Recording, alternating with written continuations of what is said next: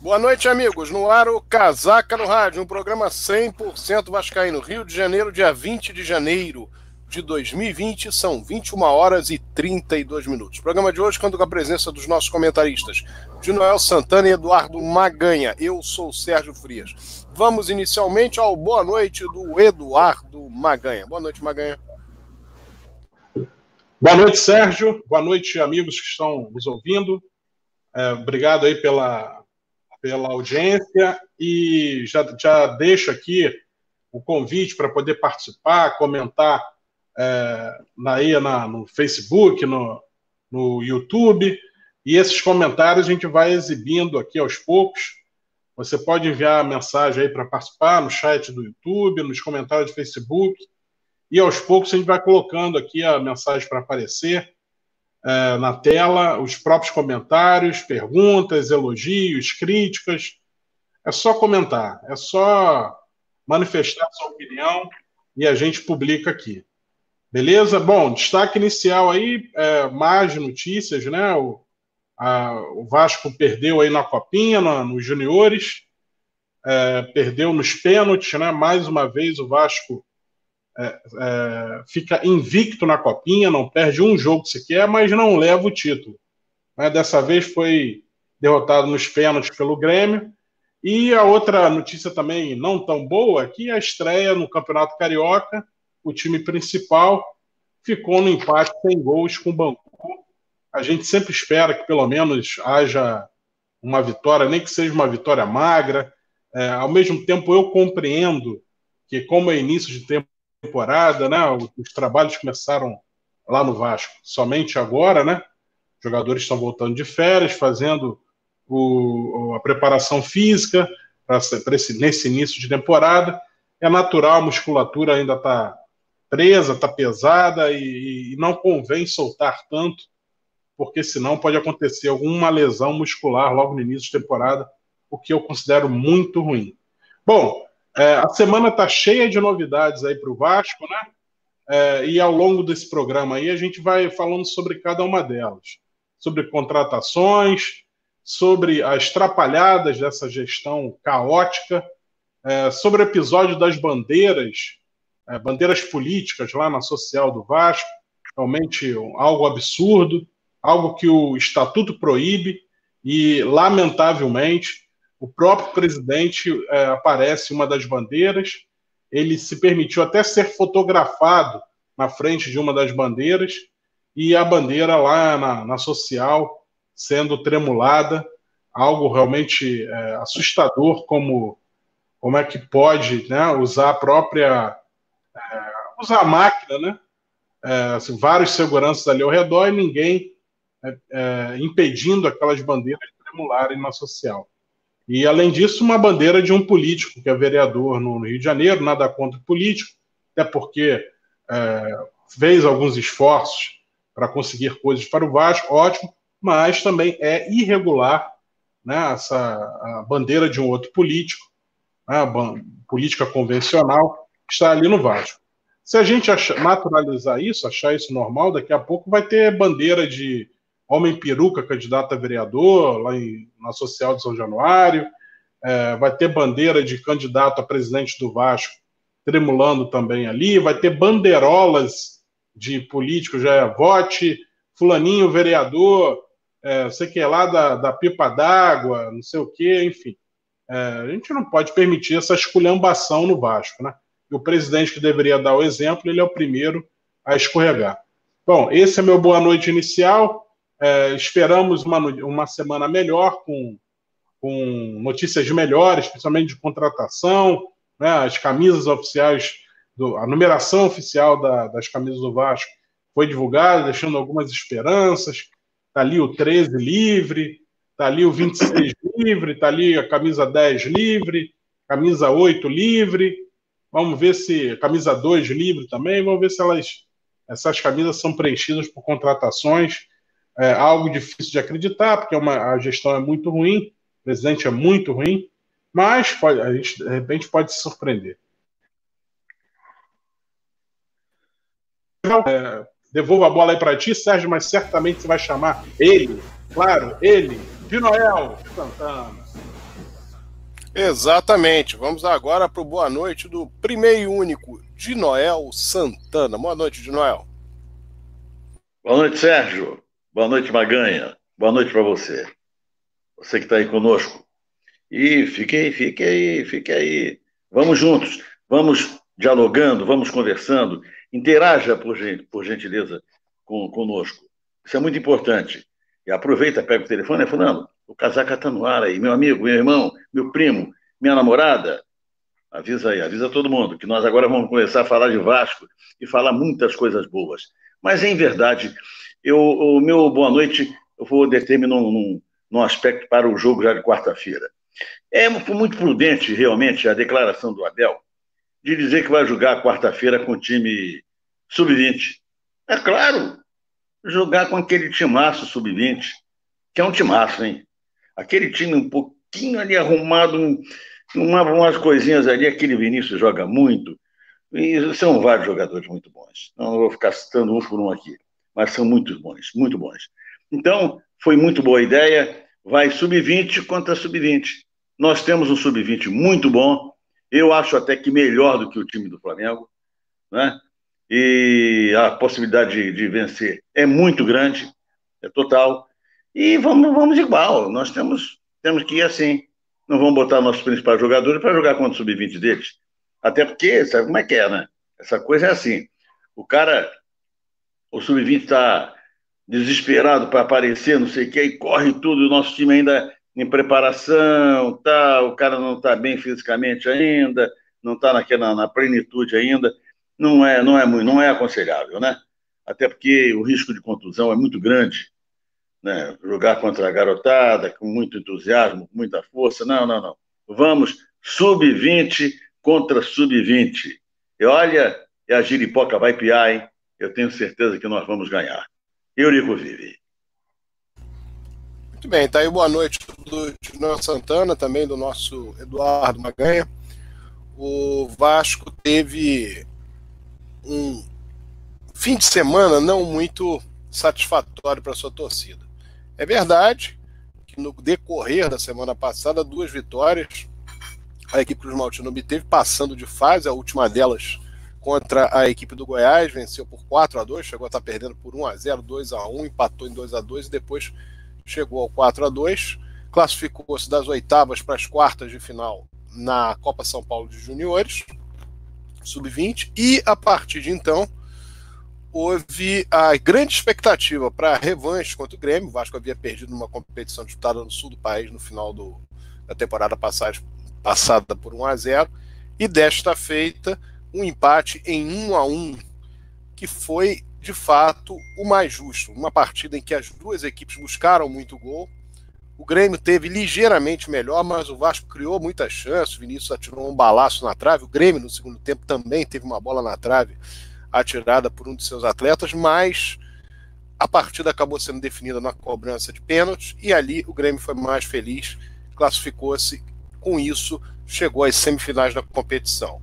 O Vasco conseguiu chegar às semifinais da Copinha em algumas oportunidades. 1992, quando foi campeão, 1999, quando foi vice-campeão, 2003, quando chegou às semifinais, acabaria na quarta colocação, e finalmente no ano passado, quando o Vasco chegou à decisão diante do São Paulo. É uma competição extremamente difícil, uma competição até certo ponto ingrata, uma partida que se faz ruim, de repente tudo é posto a perder, mas não se pode dizer que o Vasco jogou mal, que o Vasco não teve bem nessa competição e principalmente na partida contra o Grêmio. Houve, de fato, uma vontade pela vitória, um brigar pela vitória até o fim dos jogadores do Vasco, como também o Grêmio criou várias oportunidades e no fim um grande jogo acabou sendo definido na cobrança de tiros livres direto da marca do pênalti e poderia ter sido essa, quem sabe até a final da competição, pela qualidade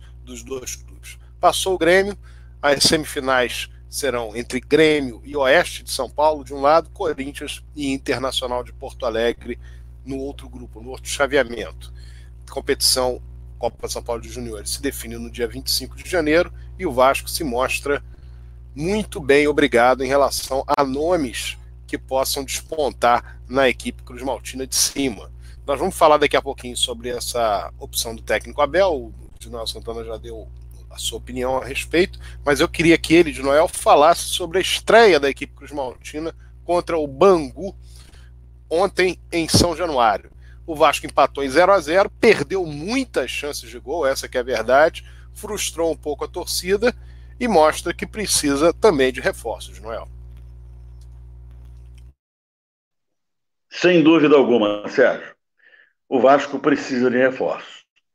Mas é, no frigir dos ovos, o resultado não foi bom. Mas eu acho que a equipe demonstrou que tem qualidade e tem condição de chegar bem adiante. Posso, tem que fazer uma ressalva aqui muito importante. Eu, eu não gostei, eu, eu, tenho, eu, sou, eu acho que eu sou o maior fã do Magnífico, né? do Thales Magno. Mas ele não jogou bem. Mas, no meu entendimento, não jogou bem por uma razão muito simples. E, aliás, diga-se de passagem, uma razão muito simples, sobremaneira, entre aspas eu não gostei da, da armação do, do, do, do time. Entendeu? Não gostei. O, o, Abel botou o Peck ali pela direita, como se fosse um, um ponto, um falso ponta, né? mas ele não. Ele não tem. Ali é aquela posição tem que ter força e muita habilidade. Ele tem habilidade, mas não tem essa força necessária, como fazendo um parâmetro, como tinha o Rossi. Né? Ou é aquilo. Eu, eu não gostei da, da, da, do posicionamento do, do Magno. Não gostei do posicionamento do Marrone. Eu acho que ele colocou, ele quis fazer uma dupla de, de ponta de lança com, com o Cano e com o Marrone, e que a coisa não. Entende? Não pode. Olha, futebol, futebol, você que está aí conosco, nos ouvindo atentamente, você sabe exatamente, você conhece de futebol, você conhece de bola, você sabe que futebol tem coisas, cara, que de repente dá certo, engrena e dá certo e vai, e pimba, e chega, entende? Arma um timaço. Mas eu não gosto. Eu, eu achei, no meu entendimento, iria colocar o Marrone como ponta direita, entende? E o PEC, aí sim, o PEC chegando, entende? vindo com o meio de campo, mas chegando, fazendo, digamos, um, um falso 10 ou um falso 8, um falso meia de aproximação, tanto pela esquerda quanto pela direita, e o Thales Magno lá bem abertinho, onde ele joga bem, ali naquele pedacinho ali da, né, da linha de fundo, que ele vai, dribla, vai, é abusado e dribla mesmo. O marcador já está assustado de, oh, esse cara pegou a bola, meu Deus do céu, o que, eu vou fazer? Ele vai me driblar, e dribla, né? É assim, o marcador fica covardemente, fica acovardado, né? Com um jogador com aquela habilidade. Então ele não foi bem, o Thales Magno, o Marrone também não foi bem, e o Cano, quase que ele entrou pelo Cano. no bom sentido, é claro. Porque a verdade é a seguinte, ele não fez gol, né? O, artilheiro, um cara que estreia, como ele estreou, no estádio lotado, né? Ele queria fazer o golzinho dele, porque é fundamental para o artilheiro isso. Mas não fez, que é, é verdade, a, a bola chegou pouco, né? de, da, do fundo para dentro da área, onde ele está ali. Mas ele demonstrou que tem presença de área. Nas poucas oportunidades que ele teve, ele conseguiu eh, bater no gol, se ouve-se bem. Em suma, a defesa do Vasco portou-se normalmente também. O Bangu nada fez, apesar que tinha um, um, um centroavante lá, um 9. O bicho é forte, hein? Caramba, rapaz, que cara forte. Mas, não conseguiu nada. O Wesley, Wesley e o Castan tiveram muito bem. Então, foi isso, quer dizer, um domínio total do Vasco foi um massacre. A verdade é essa, foi um verdadeiro massacre. A bola não entrou porque é aquele dia que ela não entra. Hoje não, ela fala assim, hoje eu não quero beijar a rede a favor do Vasco. E não beijou.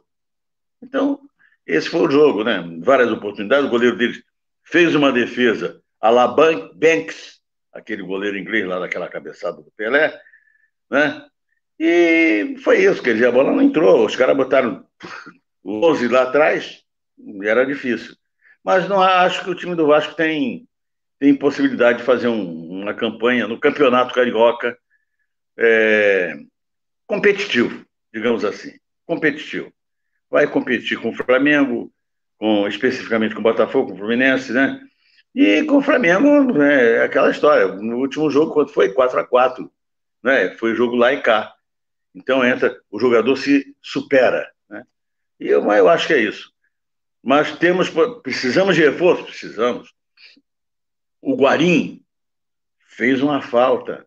Exatamente esse jogador que eu estou dizendo que podia para encostar com o cano, é ele, que tem velocidade, tem habilidade, chuta forte, ele decide de longe.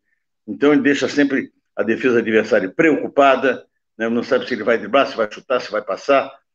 Falta, olha, ele, ele, ele vai encaixar, encaixaria bem nesse time. Mas vamos ver, vamos ver. O, presidente, o presidente, está aparecendo na, na, lá da bandeirinha lá, para fazer propaganda dele.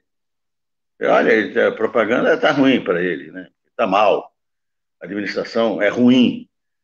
Mas vamos aguardar. Em relação ao time, é isso aí, em relação ao jogo foi isso. Podíamos ter vencido? Sim, podíamos ter vencido. Um golzinho ou menos podia ter acontecido. Mas são as histórias do futebol. Eurico vive. Muito bem, está aí a palavra do Dinoel Santana a respeito do jogo de ontem. Realmente o Vasco merecia a vitória, perdeu várias oportunidades. O Germancano mostrou-se um jogador com cheiro de gol, com a possibilidade está sempre presente próximo à zona de arremate, buscou várias vezes fazer isso.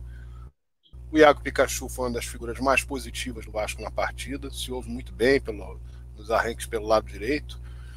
O Vasco teve no Bruno Gomes também um jogador que se mostrou dentro da sua posição correto, acertando a esmagadora maioria dos passes, enfim não comprometendo em momento algum.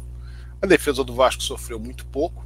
O Erley, por duas vezes, teve a chance de marcar subindo ao campo de ataque. O Thales Magno fez uma partida, pode-se dizer até uma partida uh, de razoável para boa, um pouco longe daquele jogador que nós vimos atuar no ano passado, mas evidentemente com grande potencial.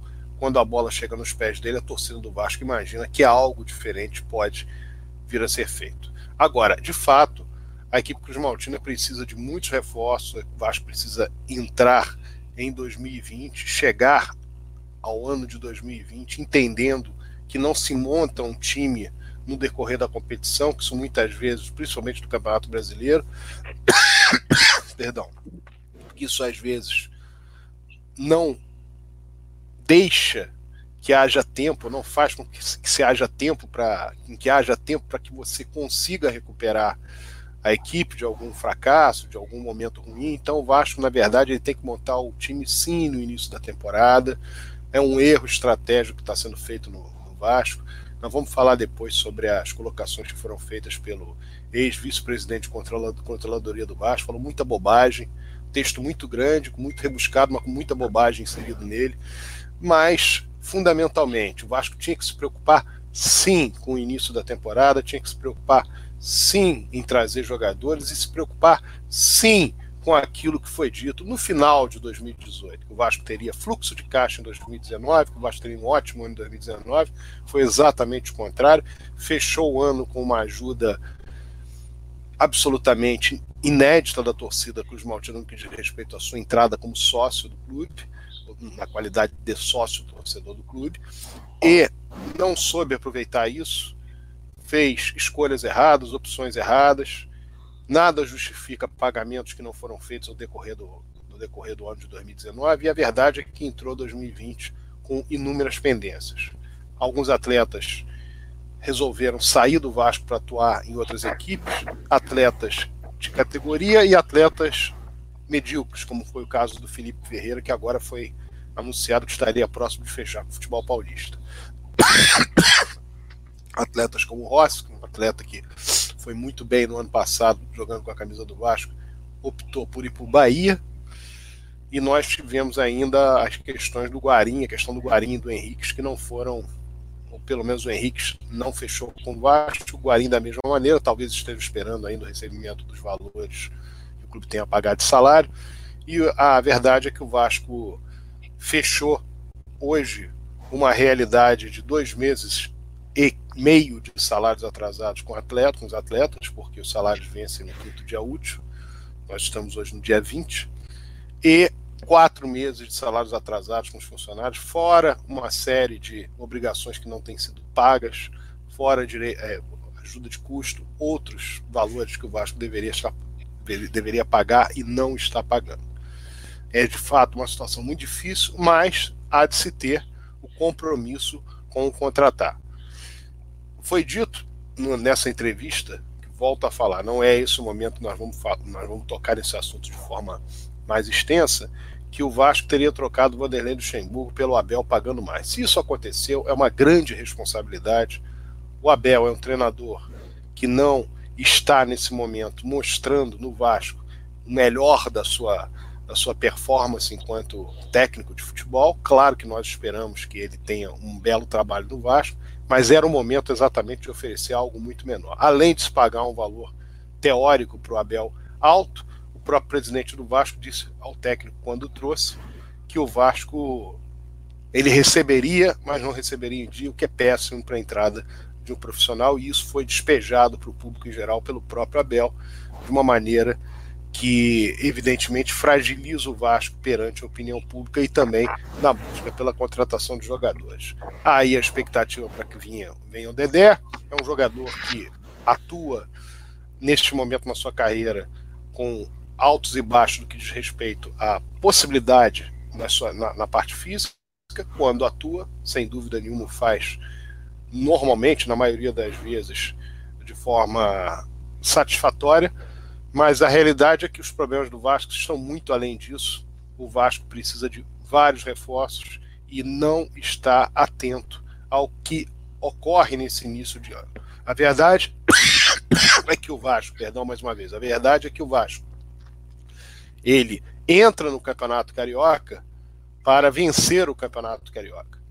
Não importa se o Campeonato Carioca para A, para B ou para C vale menos ou mais. Importa que o Campeonato Carioca é um título que vai para a história do Vasco, é um dinheiro que entra quando você conquista. O Vasco tem o maior número de taças Rios na história do futebol carioca. O Vasco briga por uma taça Guanabara, no caso seria o bicampeonato da, da taça Guanabara esse ano. E o Vasco tem que pensar esportivamente, institucionalmente, historicamente.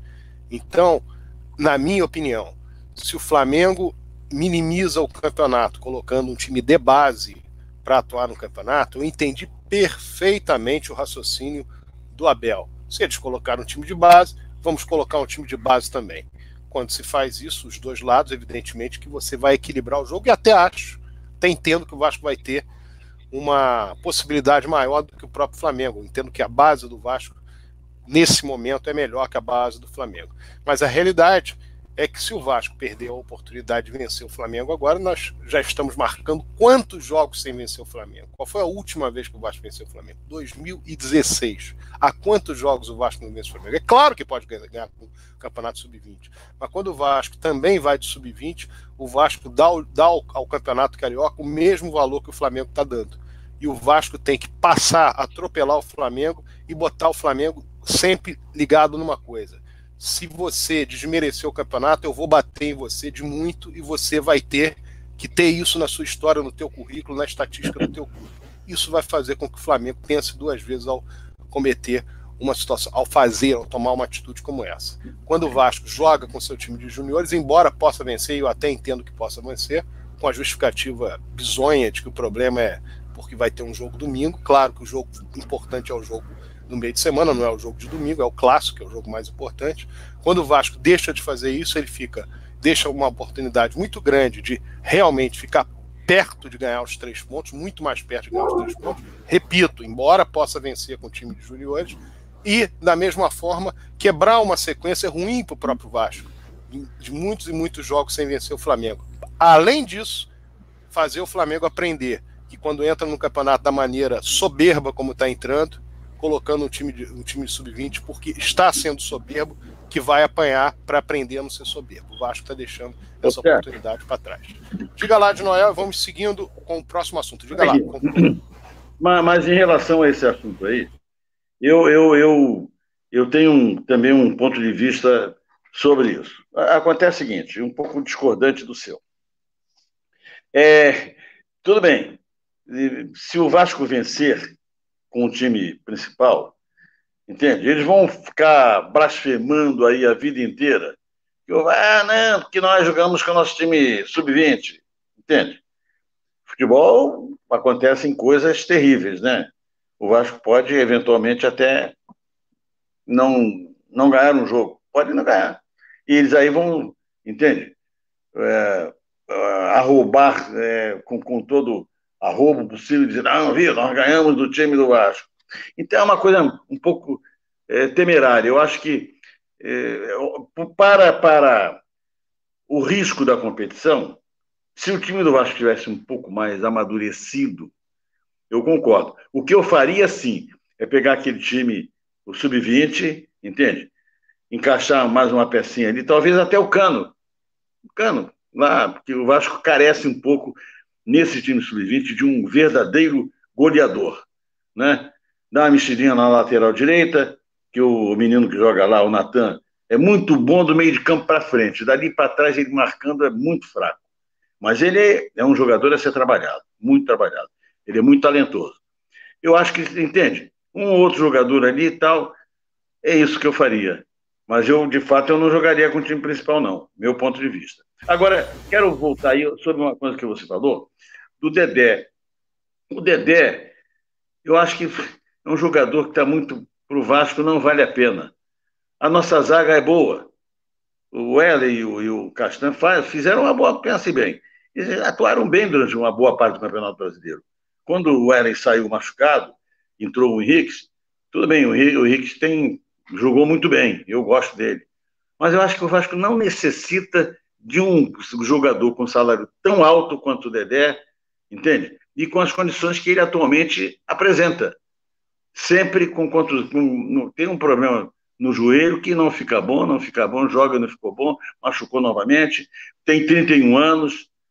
É melhor pegar esse dinheiro, investir num bom meio de campo, né?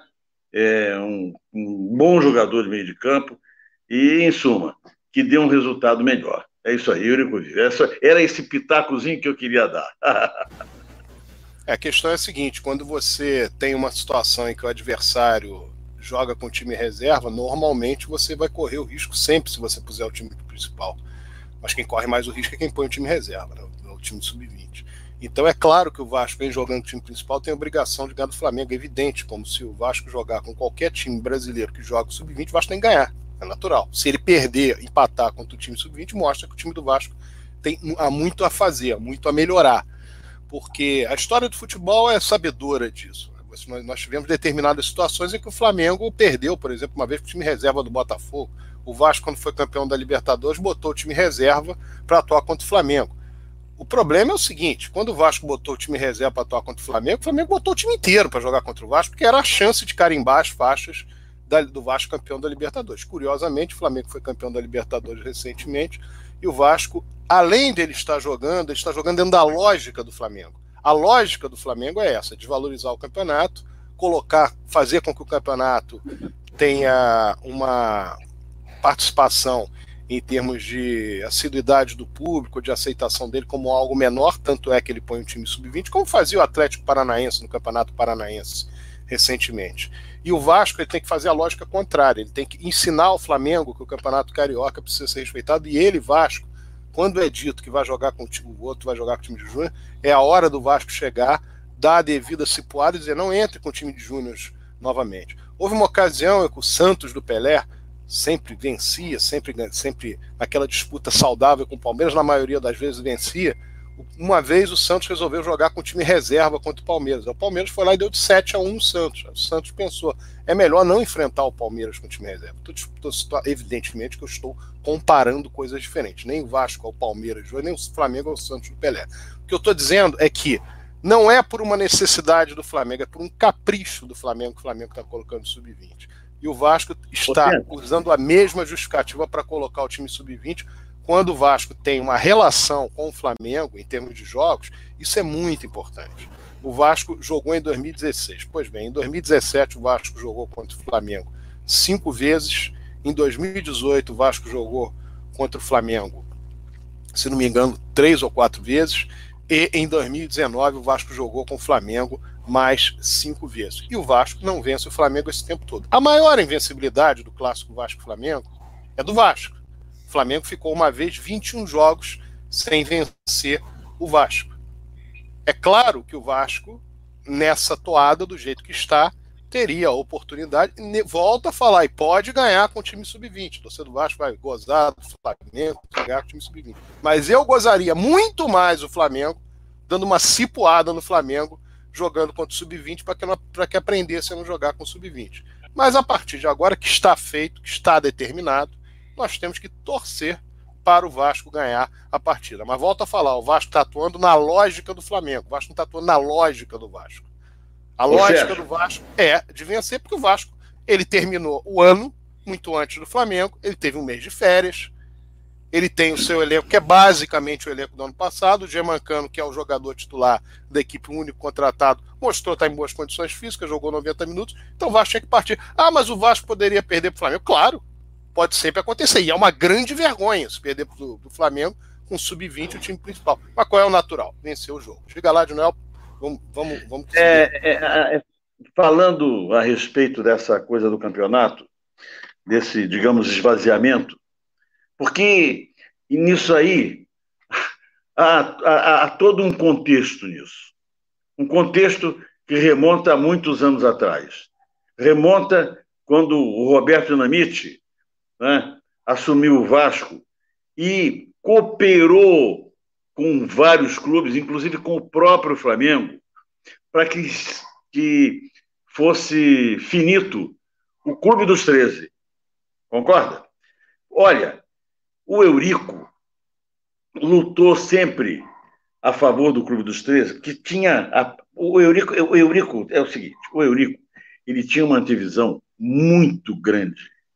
Ele antevia as coisas com muita sagacidade e muita propriedade. Então, o que, que acontece? Ele, naquela ocasião, quando, quando você sabe, vocês sabem, você que está conosco aí nos ouvindo e é conhecedor das coisas do futebol, sabe que o Clube dos 13 foi exatamente uma forma que se criou, da qual criação essa que o Eurico era um deles, um dos criadores, é, para quê? Para conter a TV Globo para conter a ganância da TV Globo, é?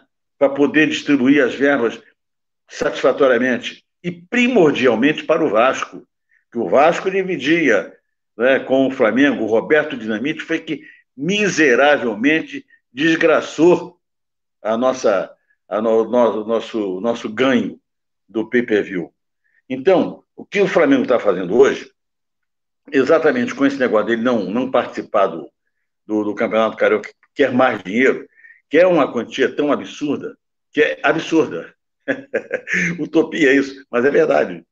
O que ele quer, na proporção, ele quer para ele mais, é, se não me engano, mais 25% do que os valores de juntos de Vasco, Botafogo e Fluminense.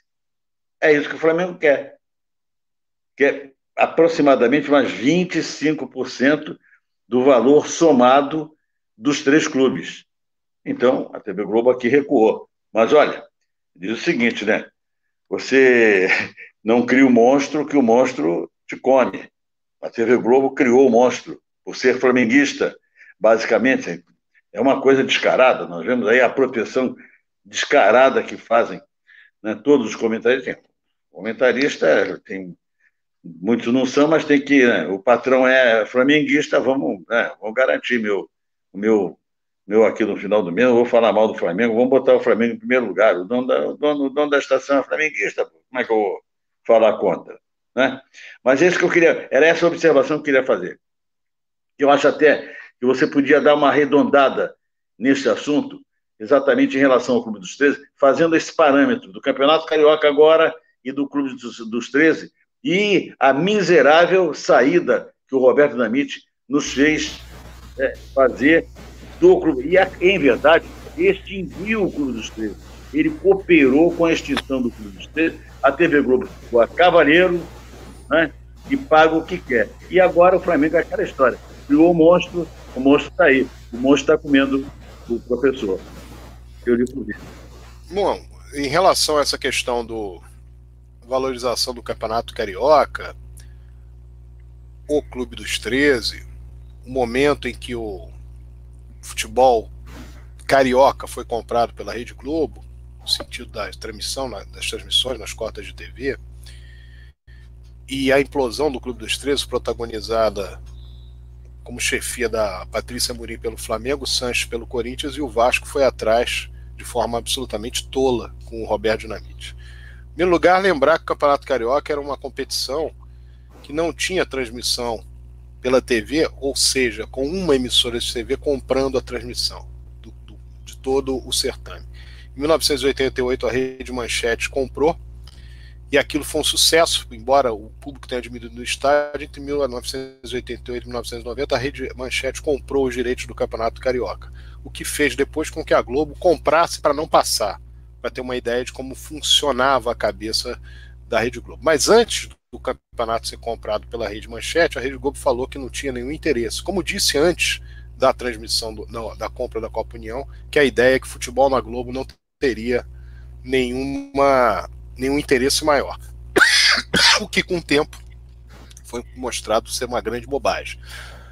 O Clube dos 13 surgiu em 1987, com isso o campeonato brasileiro passou a ser transmitido a partir de 1988, porque em 87 o quadrangular do campeonato final do Campeonato Brasileiro não teve a transmissão, porque o Flamengo e o Internacional não foram a campo disputar contra o Esporte Guarani.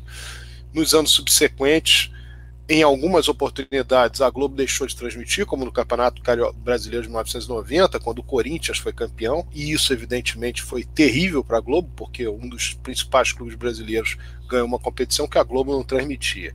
Então, as bobagens foram sendo feitas pela Globo até o momento que ela percebeu que ela deveria entrar no terreno do futebol, no mundo do futebol, de uma maneira mais forte. Em 1999, ela comprou os direitos do Campeonato Carioca, fez uma parceria com o Jornal Extra, inclusive para possibilidade dos, dos, torcedores, dos leitores dos jornais terem ingresso a partir do cupom do jornal e irem aos jogos.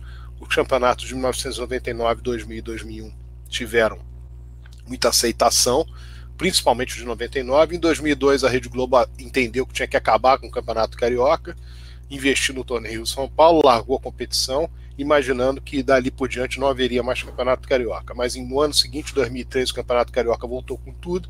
O Vasco foi campeão, no modelo a partir de então mais curto do que o, aquele existente em 2001. Até porque a partir de 2003 houve a disputa via pontos corridos. Então o Campeonato Brasileiro se tornou maior, um período maior do que o Campeonato Carioca para a disputa. Mas o campeonato continuou sendo emocionante e em função de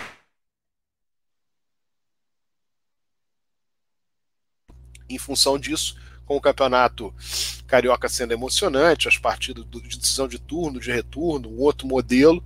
Ele foi no, na primeira década do século, com, ele teve um bom, um, bom, um bom aceite por parte do clube, dos clubes, embora em determinados momentos fosse dada oportunidade para que os pequenos chegassem mais adiante, como aconteceu em 2005 com Volta Redonda, 2006 o América teve próximo também de chegar à final.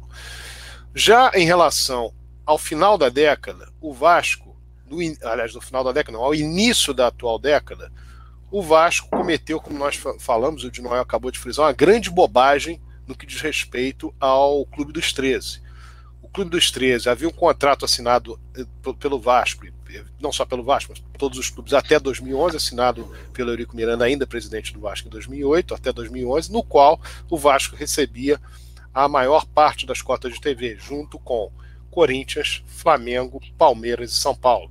A partir do momento em que o Vasco aceitou a implosão do Clube dos 13, que negociava em conjunto, a negociação passou a ser individual e o Vasco saiu de primeiro nas cotas de TV imediatamente para quinto. Daí a diferença que o Flamengo conseguiu ter em termos de cotas de TV para o Vasco ao longo desse período todo, mais de 600, entre 600 e 800 milhões de reais. Isso, evidentemente, faz uma diferença muito grande e é uma PG, uma progressão geométrica. O Flamengo, a partir daí, ele tem a oportunidade de ter contratos de patrocínio maior, maiores, porque vai dizer sempre que tem mais espaço, que ganha mais nas cotas de TV, e os, as outras plataformas vão aumentando em favor do Flamengo e vai criando essa distância muito grande.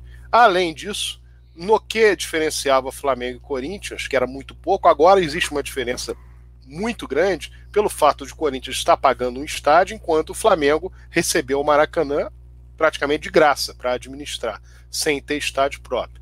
Isso tudo só beneficiou o Flamengo e hoje nós vemos a distância que se criou sobre o recebimento, sobre as receitas dos clubes. Não é porque o Flamengo tem uma administração sensacional, é que o Flamengo foi posto no colo para chegar até aí e demorou para conquistar títulos relevantes, porque o Flamengo entrou nessa lógica de recebimento de cotas de TV a maior desde 2011 e foi ganhar oito anos depois um título. Basta lembrar que quando o Vasco, no final da década de 90, fechou com o National Bank, o Vasco, no decorrer dos seus quatro anos de National Bank, 97 até o início de 2001, o número de títulos que o Vasco conquistou. Libertadores, Mercosul, dois campeonatos brasileiros, Torneio São Paulo, Campeonato Carioca no ano do centenário, e mostrando o que é efetivamente ter competência. O Flamengo demorou oito anos para conquistar os dois títulos mais importantes e, ao longo desse período, ganhou o Campeonato Carioca roubado contra o Vasco em 2014, ganhou um Campeonato Carioca em 2017 e a Copa do Brasil 2013, porque o Campeonato Carioca de 2011 ele aconteceu, ainda não havia essa distância entre, entre o Flamengo, o Flamengo, o Corinthians e os demais clubes. Então esse é um pequeno resumo, só para que se tenha uma ideia. A situação do Vasco hoje é uma situação muito ruim, porque o Vasco permitiu que essa situação chegasse ao ponto que chegou. Isso, aliás, o Sérgio, no meu entendimento, foi o maior erro de tantos, de tantos, o maior erro da administração do Roberto Dinamite. Foi essa perda de valor né, no mercado, é, digamos, da, da, da, da televisão, da, da, da, receita da televisão, que justamente propiciou essa distância monstruosa do Vasco para com o Flamengo. E o resultado é como você disse aí, agora estão cheios de dinheiro aí e nós aqui com o pires na mão não é, não é nenhum milagre de, de, no meu entendimento, de administração, de A, B, C ou D da parte deles, não. A verdade é o seguinte: você, sem dinheiro, sem dinheiro na mão, se você não tiver dinheiro, você pode ser um ótimo administrador, que você não consegue recuperar nada. Com dinheiro, tudo fica fácil, que você vai compor em dívidas, né? parcela algumas, é, outras você chama o cara, olha, vem cá, cara, estou te devendo mil para daqui a 10 anos, mas eu tenho aqui 100 para dar para você receber agora. E o cara aceita.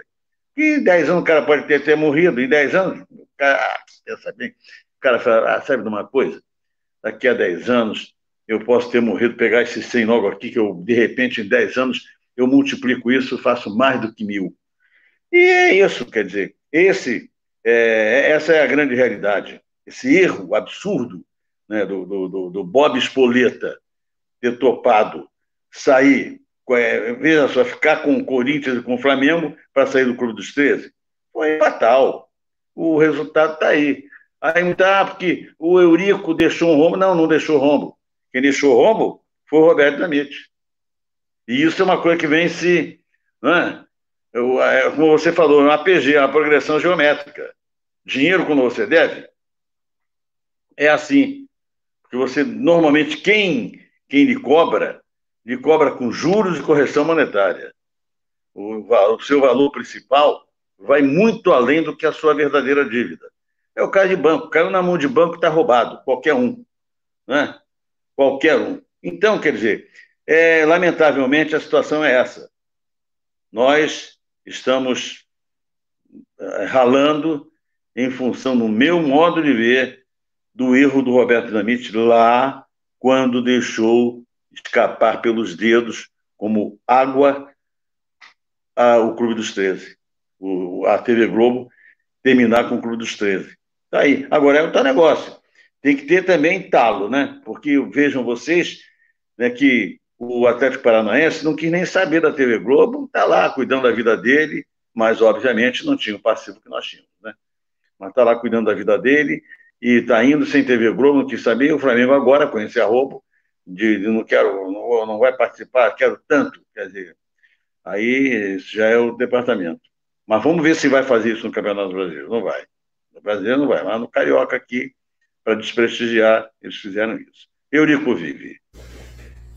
Bom, eu vou tocar agora no assunto que eu prometi que falaria antes, que é em relação à saída do vice-presidente de controladoria do Vasco. Fiz questão de ler a correspondência que ele mandou, pública, a respeito de sua saída, desculpas que deu, do que aconteceu. E vamos fazer aqui um pequeno comparativo. O Vasco, ele no início do século viveu, como todos sabem, um torniquete financeiro. Durante 18 meses, o Vasco foi assumido em 2001, em janeiro de 2001, com 18 meses de cotas de TV adiantadas, com uma dívida, segundo a CPI do futebol na época, na ordem de 150 milhões de reais, com salários atrasados, entre salários de demais, os atletas tinham, a maioria deles em janeiro de 2001, para receber seis meses, com problemas de uma série de contratos firmados, contratos esses que impediam que o Vasco simplesmente os rescindisse, porque o Vasco até deveria cumprir os contratos feitos em 2000, em 99, e ainda tendo sofrido um calote do parceiro Nations Bank na ordem de 12 milhões de dólares. Diante dessa situação, evidentemente o Vasco teve muita dificuldade no primeiro triênio da administração do presidente Olívio Miranda, e a partir de 2004 tomou-se uma decisão. 2004 são exatamente nove anos antes de 2013, quando o Flamengo resolveu equacionar o clube. Em 2004, o Vasco entendeu que precisava reequacionar, se ter um reequacionamento de suas dívidas para poder entrar na década seguinte com tranquilidade. Nesse momento, o Vasco assinou um ato trabalhista para evitar penhoras de ações vinculadas à, à, à própria área trabalhista, na Justiça do Trabalho. O Vasco começou a fazer acordos, fez, por exemplo, com o Romário, para ser pago cerca de 10 anos, e o Vasco cumpriu esse acordo durante quatro anos, cumpriu a maioria dos acordos que ia fazendo, e alguns deles, evidentemente, conseguiu resolvê-los. Isso foi feito até 2008. O Vasco foi deixado em 2008, nesse período muito importante para que os planilheiros todos se metem a resolver, a querer resolver as coisas do Vasco, entendam. O Vasco de 2004 para 2008, os meados de 2004 para 2008, o Vasco nesse período de três anos e meio, praticamente, três anos praticamente, o Vasco atrasou salário uma ou duas vezes, espaço de um para o segundo, do primeiro mês para o segundo mês, mas a maioria do tempo se manteve com salários em dia.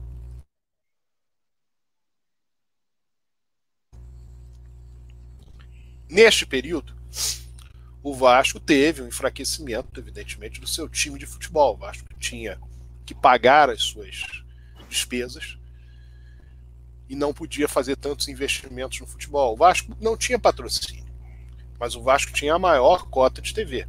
Ele permanecia sendo o clube com a maior cota de TV. Ele investiu na base. Tanto é que em 2008, entre 2007 e 2008, já havia Allan Kardec, Alex Teixeira, Souza posteriormente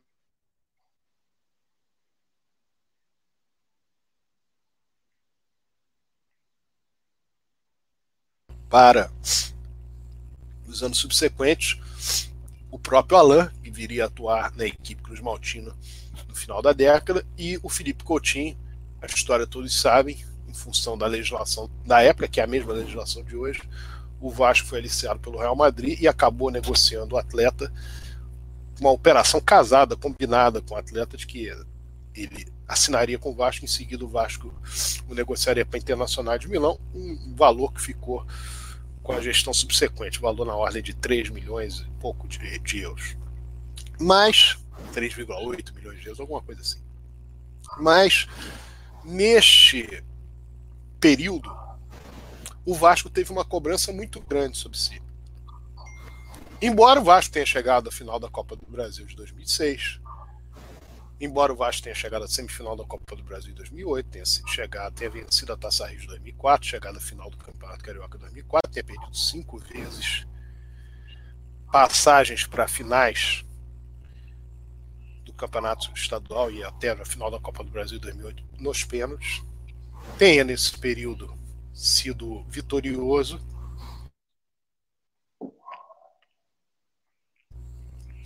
Que diz respeito aos confrontos diretos, mas eram cinco anos sem título, no caso, 2004, 2005, 2006, 2007, 2008.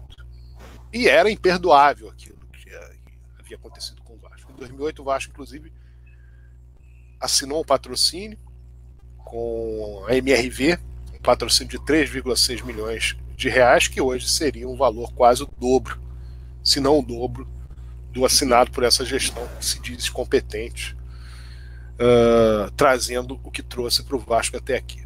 Então, isso é fato, isso não é achismo, isso não é algo, é basta pesquisar, ler. O Vasco, em 2005, conseguiu certidões positivas com efeitos negativos, dentro desse planejamento de equacionamento do clube. Em 2007, no final de 2007, o Vasco foi o primeiro clube regular a se inscrever na Time Mania e logo em seguida foi para a Time Mania. O Vasco foi partícipe da Time Mania. O Vasco assinou no final de 2007 um, um ato trabalhista mais favorável àquele ato trabalhista de 2004 e mais favorável em comparação aos atos trabalhistas assinados por Fluminense e Botafogo. O Vasco cumpria basicamente aquilo que precisava cumprir.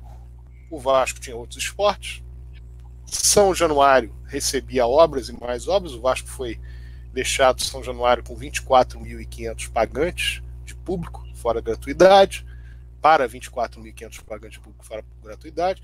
Não havia penhora nas rendas de bilheteria dos jogos do Vasco. Então, o Vasco foi deixado em 30 de junho de 2008. Podem os que gostam de contar a história buscar a história verdadeira. Essa foi a realidade. Então, foi um trabalho feito, não tinha lá planilheiro, empresa contratada, quatro, cinco empresas. Havia simplesmente o seguinte: compromisso em fazer com que o Vasco tivesse o reequacionamento, o que também demonstra que as pessoas que estavam dentro do Vasco tinham competência para isso, que isso também não se faz sozinho. Neste período, o Vasco, então, saiu de uma realidade muito ruim para uma realidade melhor, bem melhor do que estava. Tanto é que as cotas de TV que em 2001 estavam adiantadas no espaço de 18 meses, em 2008 o Vasco fez o contrato até 2011, garantindo o mesmo lugar, o mesmo lugar em termos quantitativos em todas as plataformas que Flamengo, Corinthians, Palmeiras e São Paulo, e o que havia sido antecipado era algo em torno de oito, nove meses, ou seja, de um contrato que duraria três anos. Portanto, algo que é mais ou menos a metade daquilo que estava comprometido em 2001. Isso é competência. Se o resultado no campo não veio, ou seja, se o Vasco foi para duas finais, perdeu as duas finais, se foi a semifinal da Copa do Brasil, perdeu nos pênaltis, se em quatro oportunidades ele deixou de se classificar para uma final de turno, também perdendo nos pênaltis, ok, esse resultado pode não ter aparecido, mas o Vasco, como clube ele foi de fato equacionado. Veio um move. A primeira coisa que fez foi criar, através de uma coisa chamada reserva para contingências, trazer a dívida do Vasco, que era uma dívida. O Vasco gastava, só para ter uma ideia, para os planilheiros lembrarem, o Vasco gastava algo em torno de cerca de 3 a 3 milhões e meio de reais por mês. Era isso que o Vasco gastava. 3 a 3 milhões e meio de reais. Pegue a inflação e veja qual é a justificativa para o Vasco hoje ter 15 de gasto. Pegue a inflação. Como é que o Vasco tem hoje 15 de gasto? 14 de gasto. Como é que ele já foi pego em 2014 tendo para mais de 10 de gasto? 10, 12. O que aconteceu? É simples. Não precisa contar a história. O que aconteceu é que durante seis anos e meio o Vasco foi sendo destruído. Destruído. O Vasco, durante seis anos e cinco meses, ganhou um título. A Copa do Brasil em 2011. Não ganhou nem um turno de campeonato estadual, foi rebaixado duas vezes, passou nas cotas de TV para quinto lugar passou a São Januário a ter capacidade para 15 mil pagantes, foi assim que foi deixado na, pela gestão anterior, e a realidade acabou sendo essa. Então, quando nós vimos a situação em que o Vasco estava em dezembro de 2014. Essa é a verdade dos fatos. Podem distorcer, Ô, essa é a verdade dos fatos. Diga lá, Dinoel. Não, uma questãozinha que é bom esclarecer, que muita gente que está chegando agora no programa e que também está chegando agora no Vasco de um modo geral, não, você fala move, não sabe exatamente quem estava comandando o Vasco. É um pequeno detalhe, porque a gente, nós falamos para muitas pessoas que conhecem toda a história, mas muitos estão chegando agora e que não conhecem bem a história. É bom deixar claro isso. Quem era o presidente na época do Mose? Compreendeu? Eu acho que isso é um de, pequeno detalhe que vale a pena ser esclarecido. Correto? Que era o seu Roberto. Eurico vive. Mas então, enquanto o Sérgio é, ter... o, o, de Noel, deixa eu aproveitar aí que o Sérgio está tossindo, com alguma crise é. alérgica aí. Então pode ser para você, Magalhães. Fala aí. Fala sobre isso. Explica isso também. Voltou, voltou. Mas só queria lembrar, eu vou tentar resgatar aqui, quando a gente fala em movie, realmente é, fica parecendo que é né, como se fosse uma força oculta, alguma coisa assim. Mas isso. o movie tem rosto. E a gente pode claro. exemplificar isso é, resgatando aquela foto da posse do Roberto Dinamite. Justo. É, eu vou resgatar essa foto aqui e vou deixar ela exibindo aqui na tela. Você só me deixa, Perfeito. só me dá aí uns dois minutinhos para consegui-la, ok? Mas uma ganha, uma ganha. A par disso daí que você vai fazer, é interessante também que a gente, que você no, dê, dê nome aos bois. Fulano, Beltrano, Cicrano, entendeu? é conveniente que faça isso. Porque, sabe, às vezes na televisão, aqui na, na tela, não aparece, tá, o cara não conhece. A, a fisionomia da pessoa também ao longo desses anos mudou. Então é conveniente citar o nome das pessoas. Os caras estão aí. Aí estão hoje aí. Né? Então, por gentileza, resgata a foto, mas dá nome, nomeia. Nomeia as pessoas também. Vai lá, Sérgio. Sobre essa questão aí da, da foto, a questão não é premente, não é se essas pessoas elas estão na gestão hoje, é quem elas apoiam. É basicamente isso, isso. aí. Essa, isso. essa é a questão. Quem elas apoiam, qual chapa elas estavam, qual chapa elas apoiavam. É isso aí que, então. que é importante. Agora, no que diz respeito à conclusão daquilo que eu estava falando, por que, que eu toquei em 2004, 2008, falei até 2014? Por quê? Isso era um equacionamento isso pode não, não ser bom para determinados setores falarem. Em determinado momento havia realmente uma briga muito grande política no Vasco, então a imprensa acabou sendo alimentada pelas mentiras do MUVE. O MUVE também era alimentado pelas questões da imprensa junto com o presidente Eurico Miranda e as coisas não eram ditas como tinham que ser ditas. A verdade é que o Vasco fez o seu movimento de equacionamento financeiro naquele período.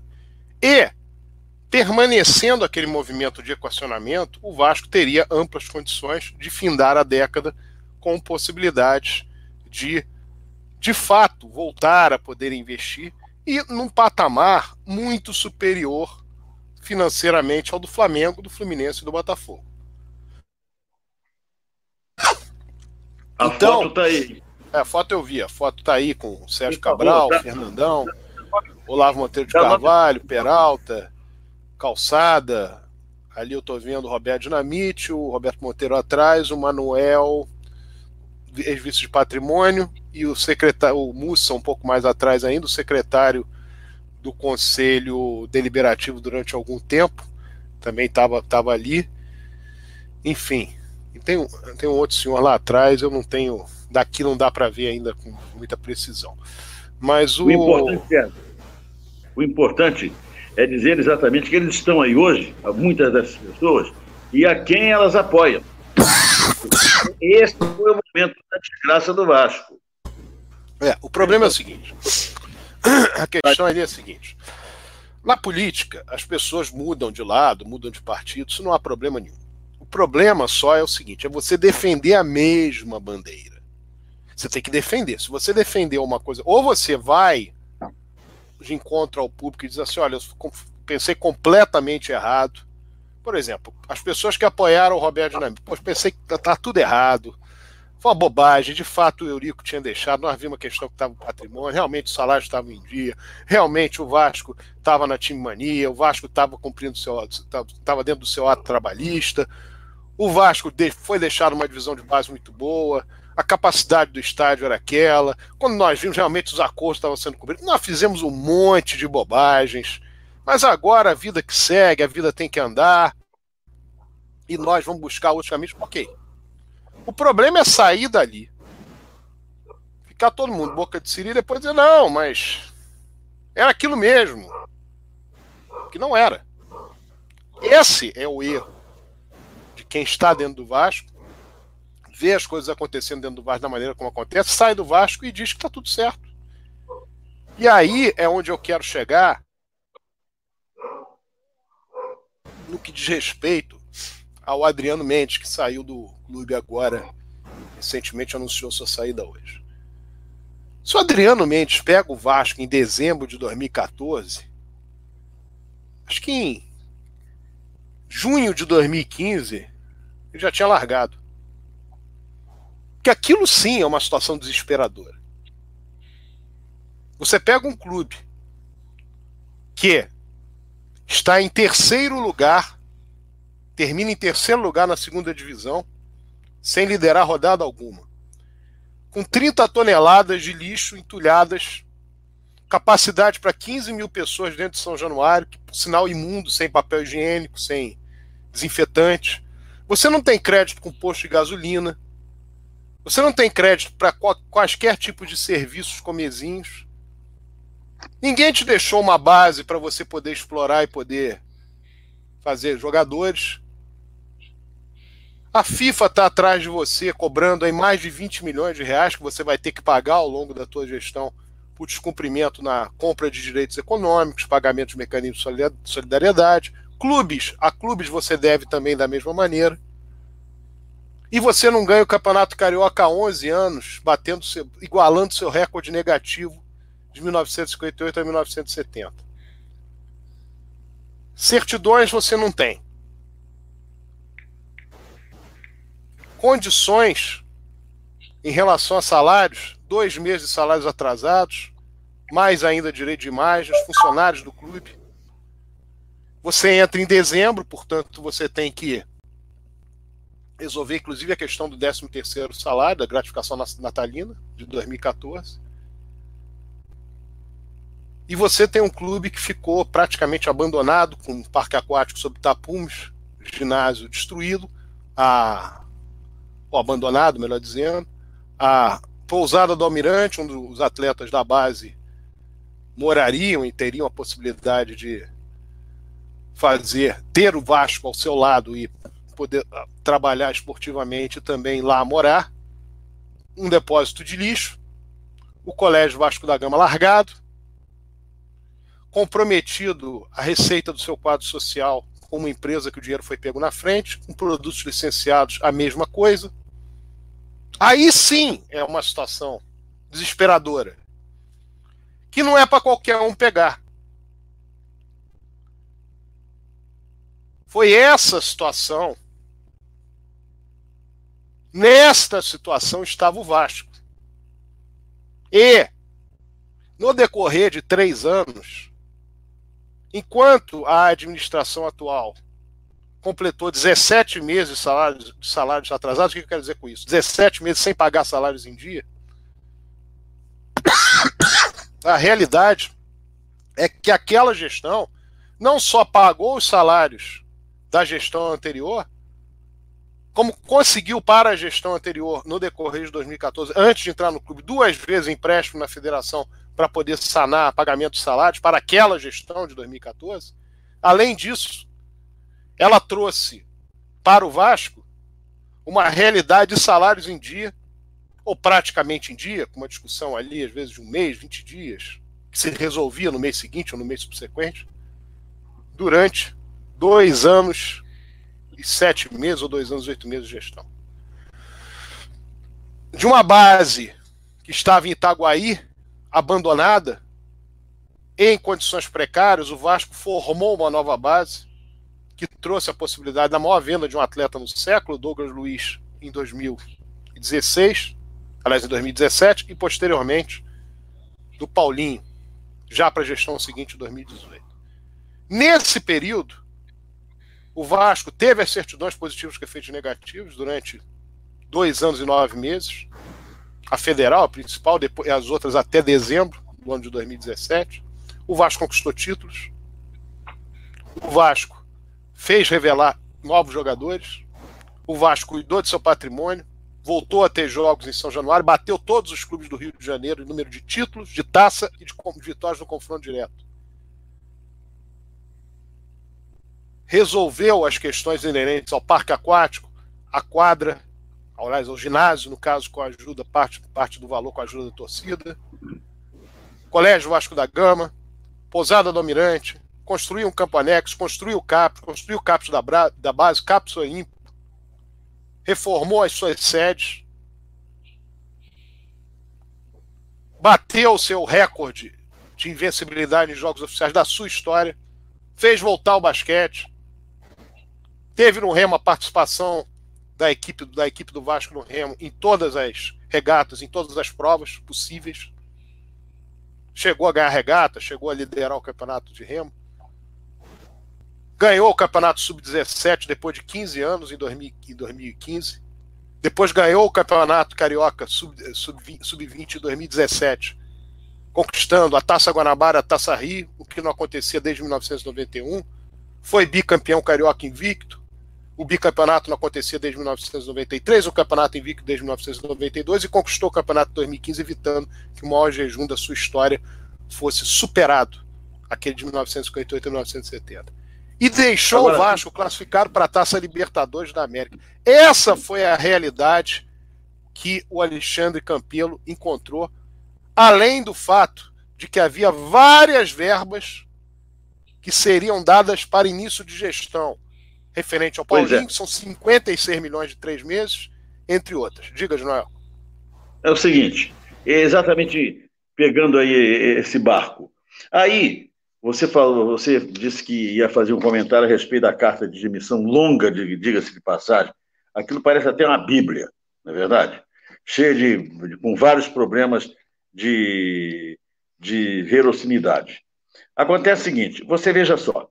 Aí esse rapaz, esse Adriano Mendes, nessa carta que ele fez aí, ele vem falar como exatamente foi uma arma que foi revoltante por parte do Campelo, quer dizer, no meu entendimento, que ele foi, ele cuspiu no prato que comeu, o Campelo, e esse cara aqui, esse cidadão, Adriano Mendes, Dias Mendes, vem também com a mesma, com a mesma catilena, né? Ah, porque o, o nós pegamos, aí ele se, ele, como ele se, ele, o, o Sérgio, o cara, Maganha, o cara sabe se promover, você viu a carta dele? Quanta, coisa que ele fez pelo Vasco, rapaz.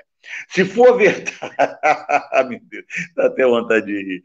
Se for verdade, tudo aquilo que ele disse que fez, não é brincadeira, não.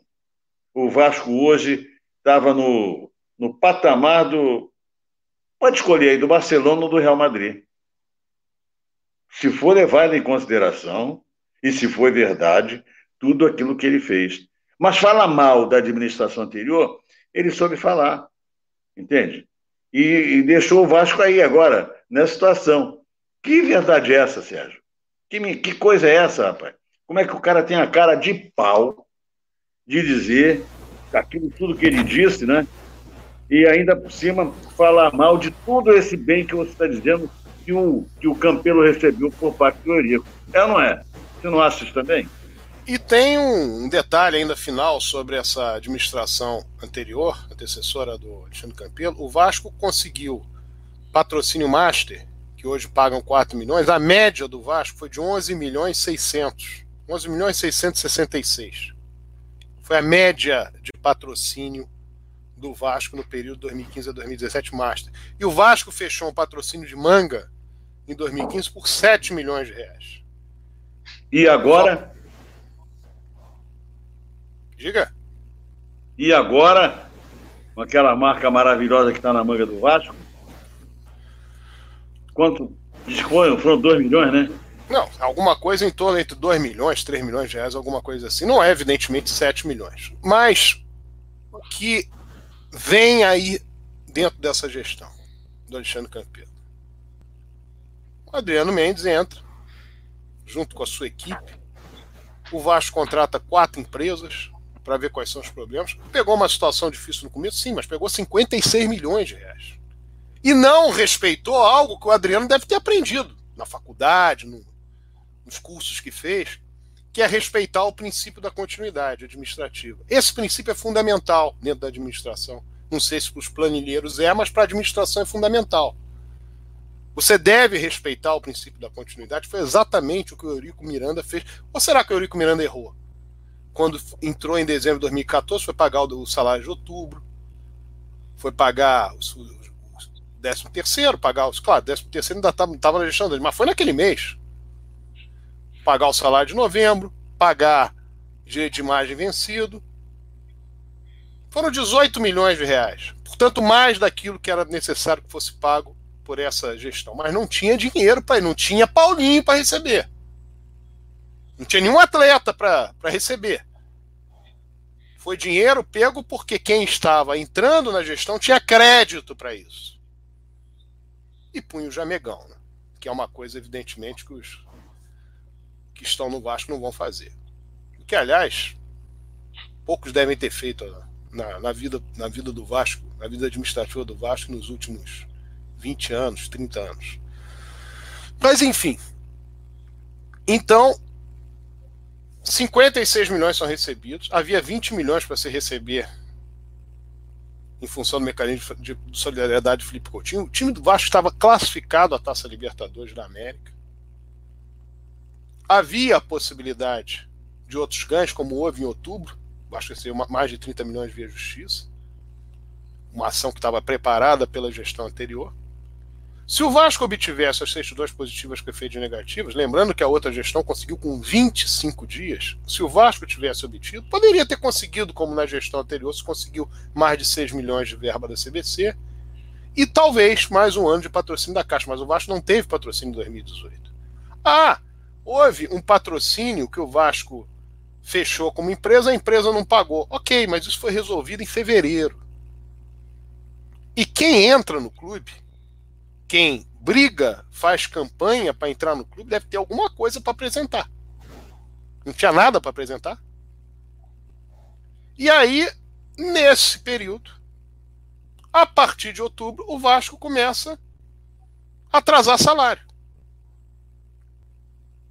No mesmo ano, essa mesma figura, o Adriano Mendes, vai ao Conselho Deliberativo dizer que tem uma resolução que, com 38 milhões que o Vasco, que, que está sendo pedido de empréstimo, que o Vasco vai conseguir ter uma fluxo de caixa em 2019. Veio dizer que, na verdade, esse dinheiro só chegaria em 2019. Sim, mas e o Vasco não teve empréstimo que está contabilizado no clube? Ninguém prestou dinheiro para o Vasco nesse período? Não há ninguém com dinheiro do Vasco lá dentro, e não é pouco, não. Isso não foi explicado. Isso não está explicado. Não há ninguém com dinheiro que tenha entrado nessa gestão, e não é pouco, que está dentro do Vasco. O fato é que no momento em que se descumpre o princípio da continuidade administrativa, os problemas aumentam. Não foi justificado, por exemplo, nessa carta, como é que o Vasco demite 300 funcionários e sofre mais de uma centena de execuções? Qual era a estratégia do, dos planilheiros? Era não pagar? Ah, não, era não pagar, mas pagar via acordo do sindicato. E depois ser executado? Então é jogar as dívidas com aqueles que estão trabalhando para frente, não pagar aqueles que estão trabalhando o que tinha recebido do 13 terceiro e do último mês de 2017, fazendo com que, fazendo com isso, não cumprindo acordos, fazendo com isso com que quaisquer problemas que venham a acontecer batam na gestão anterior. Você não cumpre o acordo, o acordo estava cumprido, ou cumprido parcialmente. Se está cumprido parcialmente, você deixa de cumprir. Se precisa ter uma conversa, você tem ou não tem, dependendo da tua, da tua lógica. Mas vamos dizer que tenha conversado com todos, que tenha definido com todos, que tenha feito me os melhores acordos. Aí não paga os acordos. E aí não paga o acordo com a Receita, que foi feito. Não paga acordo com o Jorge Henrique, que foi feito. Não paga uma série de acordos com vários atletas. Não paga aqueles acordos que tinha uma ou outra pendência. Aparece agora o Romário dizendo que. Romário que recebia via Rede Globo. Até 2017, creio eu que tenha recebido via Rede Globo também nessa gestão pode ter acontecido algum problema do fluxo da Rede Globo, o, o valor que ela tem para colocar em relação à penhora pode ser um valor a menor, mês a mês, aí alguma coisa que estava já garantido para ser pago via Rede Globo pode não ser pago. Ok. Falar que recebeu, como foi dito lá atrás, ah, eu recebi com 92% das cotas comprometidas num ano e 60% no outro. Em 2015 era 100%, amigo. 2016 era praticamente 100%. Como é que o clube andou? Como é que andou? Ah, porque eu resolvi aqui questões financeiras, operações, os juros foram pequenos. A custa de quê? Realmente, se você deixar atrasar o salário dois meses, três meses, você não vai pagar juros sobre o salário. Né? Às vezes pode ser bom. Você deixa atrasar o salário, dois meses, três meses, deixa atrasar o dinheiro de imagem, não paga o trabalhador que recebe lá 3 mil reais, 4 mil reais, mas você pode ter um ganho com isso.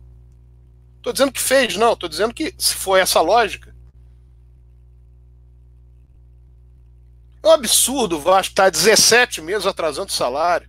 E o cara de pau chegar e dizer: olha, nós estamos fazendo aqui um trabalho. O mesmo cara de pau que chegou no início de, do ano passado, no meio do ano passado, disse que o Vasco seria top 3, top 3 em 2030. O mesmo cara que vai a uma reunião de conselho deliberativo para dizer que os objetivos do Vasco esse ano são chegar à semifinal do Campeonato Carioca. Imagina, o objetivo do Vasco nesse ano é ser quarto do Rio no Campeonato Carioca. Isso é objetivo. Quarta de final da Copa do Brasil, quarta de final da Copa Sul-Americana. Ou seja, se o Vasco chegar à quarta final, ele não pode. A tendência é ele não chegar mais. Porque se você dizer, eu chego à quarta final é para ganhar. Não é para ficar ali. Ah, mas a lógica é financeira. A lógica financeira não comporta esse tipo de comportamento. E no Campeonato Brasileiro, o objetivo é chegar em décimo, ou seja, não chegar a Libertadores.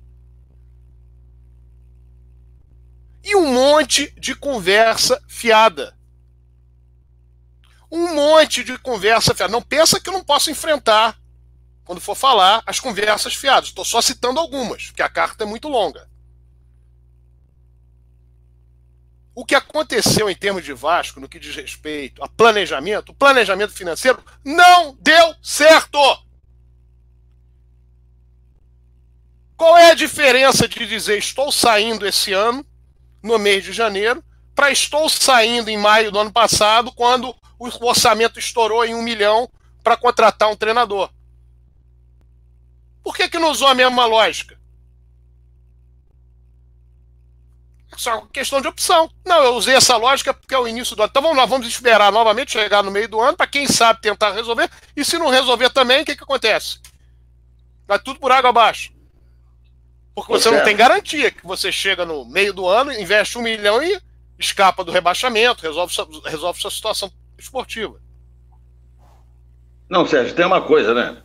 Ele, ele, ele na cara de pau dizer que saiu porque discorda dos valores da contratação do Abel. É um brincalhão. É? é um brincalhão.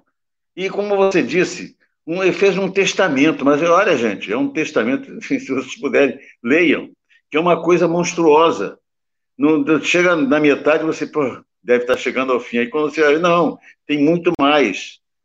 Né? Eu, agora, uma coisa fundamental que eu entendo, sabe, Sérgio?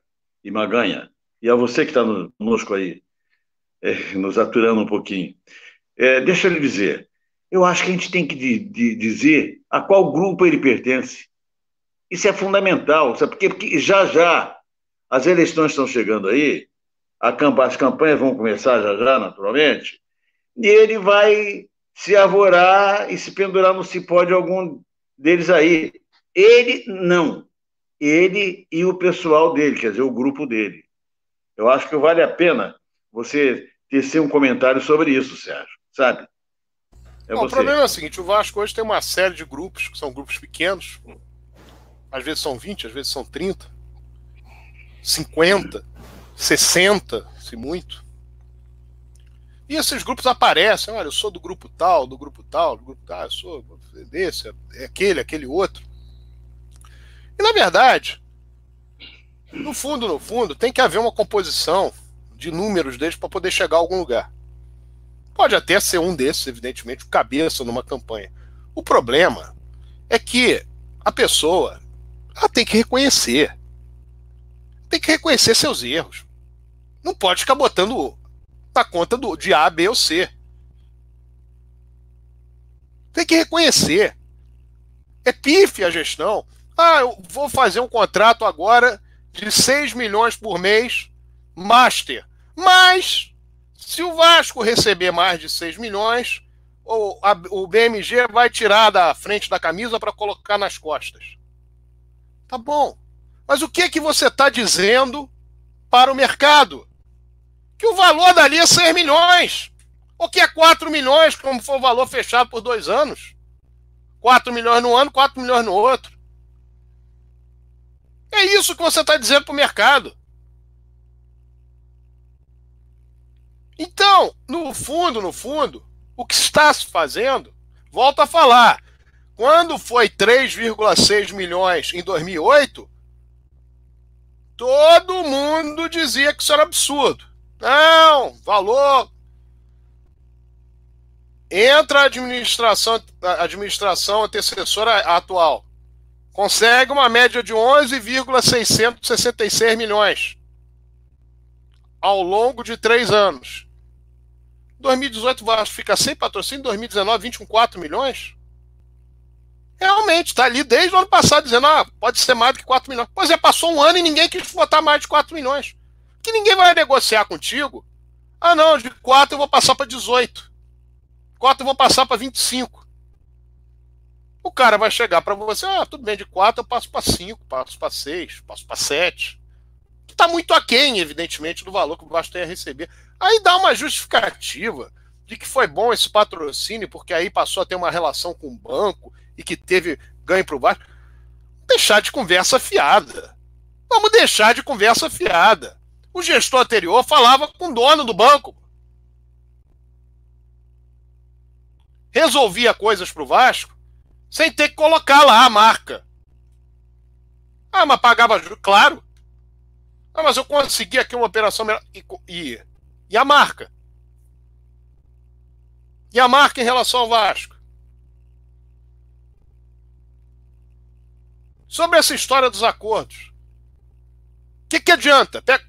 Paga uma empresa para fazer os acordos. Pô, fiz um monte de acordo. Agora o Vasco está com dívida de curto prazo para longo prazo. Aí paga uma, não paga mais, paga duas, não paga mais.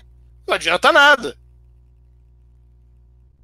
Ah, uma aula para os planilheiros dada em relação a pagamento até dezembro de 2016. Tá lá, Conselho Deliberativo.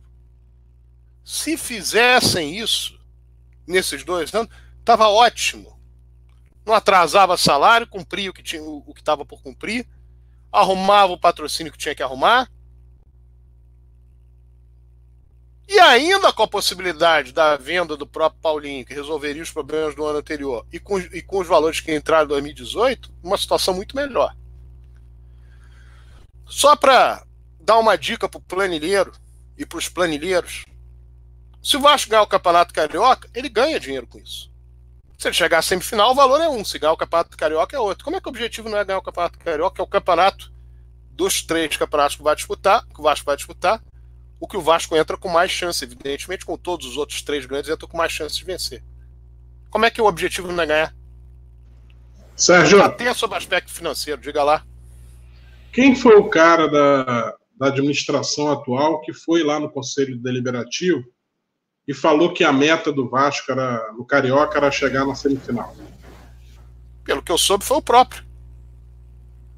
Foi ele então, próprio. o próprio Adriano que estabeleceu a meta do Vasco chegar no Carioca somente na semifinal, é o que está demandando agora da gestão, né? É, exatamente. Então você tem uma situação hoje no Vasco em que o Vasco vai atuando internamente de forma absolutamente medíocre, passando isso. Essa carta que foi mandada hoje, nada, é rigorosamente a mesma coisa. Se eu estou fazendo planejamento financeiro, se eu estou definindo, vamos fazer isso, vamos fazer aquilo, foi feito um monte de besteira. Essa é que é a realidade. Ah, mas não sou eu que capto o dinheiro. Então faz o básico. Não fere o princípio da continuidade. Não manda uma carta em 2018 dizendo que a situação era muito ruim, porque você vai perder base com isso. Você vai perder sustentação. Você vai perder parceiros. Explica se tem ou não tem gente com dinheiro dentro do Vasco nessa gestão, que colocou dinheiro lá dentro. Diz quanto é. Explica por que, que o dinheiro ficou parado meses a fio sem o cumprimento do princípio da continuidade. O que tem. Explica como é que fica 17 meses com salário atrasado e está dizendo que está tudo correto, está tudo bem. Ah, não, não está tudo bem, mas não sou eu que capto. Ora, faz o básico. Dizer que o Vasco não tem que contratar agora, porque o, o Vasco só define a sua situação no futebol em dezembro, no rebaixamento, essa é visão limitadíssima de quem não entende absolutamente nada de futebol e que acha que entende para trabalhar em finança com clube de futebol ou com clube que tem o futebol o seu esporte principal. Não é todo ano que você vai trazer um treinador no meio da temporada ele vai resolver o problema. Não é todo ano que as coisas vão andar depois de um fracasso retumbante durante praticamente seis meses, cinco meses. E eu estou falando de um campeonato brasileiro que o Vasco atuou que não teve grandes polêmicas. Houve polêmica, mas não teve grandes prejuízos com relação à arbitragem, coisa que o vale. Então, esse movimento é um movimento feito de forma completamente errada. Porque a verdade é que não deu certo. O que, se tinha, o que tinha que ser dito em relação ao Alexandre Campelo, nesse desembarque, é que o Alexandre Campelo não teve capacidade de captação, porque não tem crédito para captação. O que tinha de crédito já perdeu. O que tinha de ter sido dito é que a, o que aconteceu em relação ao Vasco, nesse período todo, foi um desabar institucional que se inicia na parte esportiva, chega à parte moral, com esse período todo sem salários a pagar, ou sem salários serem pagos da maneira correta, sem ter certidões, e que chega numa situação como essa agora, em que em dezembro do ano passado se percebe que o Vasco não pagava para o Fute há 10 meses, aí fica o grupo, não, por quê? Não estou entendendo como é que não foi. Como não está entendendo? Não foi verificar? Ah, eu pedi para pagar o Profut aqui do mês de fevereiro. Vai lá em março ver se está pago. Ou não pode ver? Ah, o dinheiro não foi. Explica então, o dinheiro não foi. Manda, manda uma mensagem, manda uma, uma nota dizendo que quero que o presidente do Vasco explique. Mas dizer que não sabia, Dez meses! É muita cara de pau, né, Sérgio? É muita cara de pau do cara. E se, se prestar a fazer uma declaração daquele tamanho, não é verdade? Esse negócio do Profut foi uma coisa, uma coisa terrível. Como é que pode? Que, que, que, é, que, que é isso? É como eu disse, quem lê aquilo ali, entende? de repente pode achar que não, ele não estava no Vasco, ele estava no Barcelona, no Real Madrid, e que deixou o Vasco, entende? É, acima desses dois clubes espanhóis. É um absurdo, um absurdo. Agora, nós precisamos é, efetivamente declarar, Sérgio, e explicar a qual grupo que ele pertence, quais são as tendências dele, desse grupo, nas próximas eleições. Acho que isso é uma coisa que, possivelmente, eles não vão se declarar agora, mas mais adiante, a coisa vai, daqui para frente, em termos de eleição, é, lá no final do ano, lá em novembro, as coisas vão ficando claras. Né?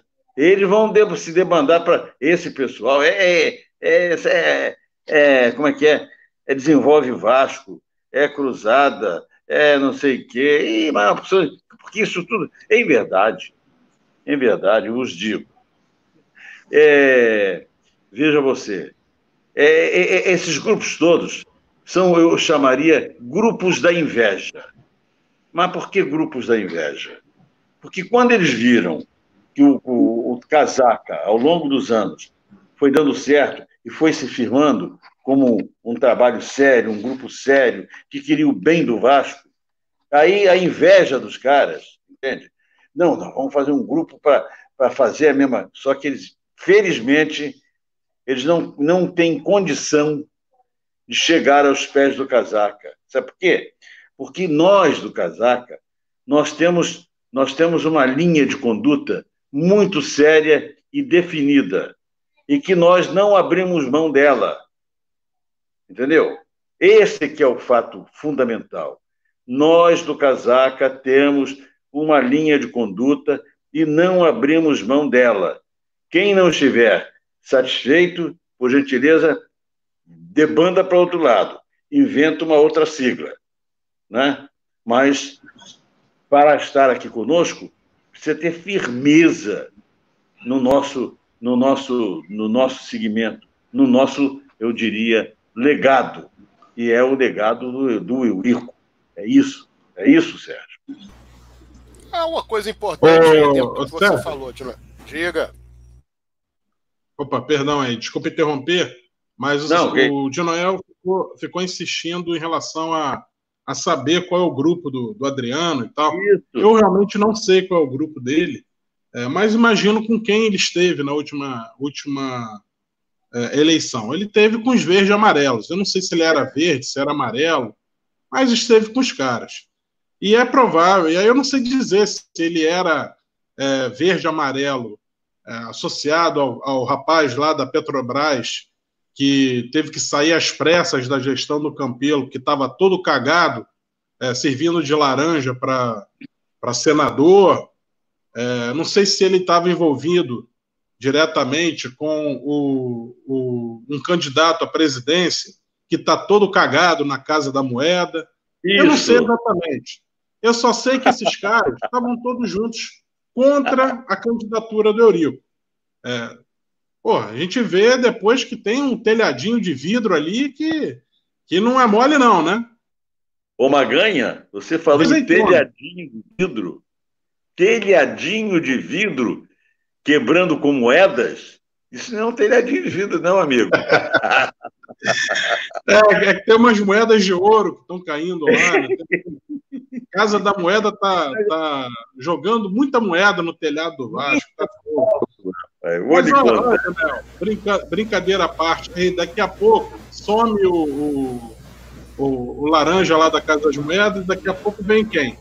Vem um monte de ex-jogador de futebol querendo é, brincar de, de gestor de futebol do Vasco e um monte de ex-jogador de futebol que já foi empresário, enfim. É, eu tenho para mim o seguinte, cara.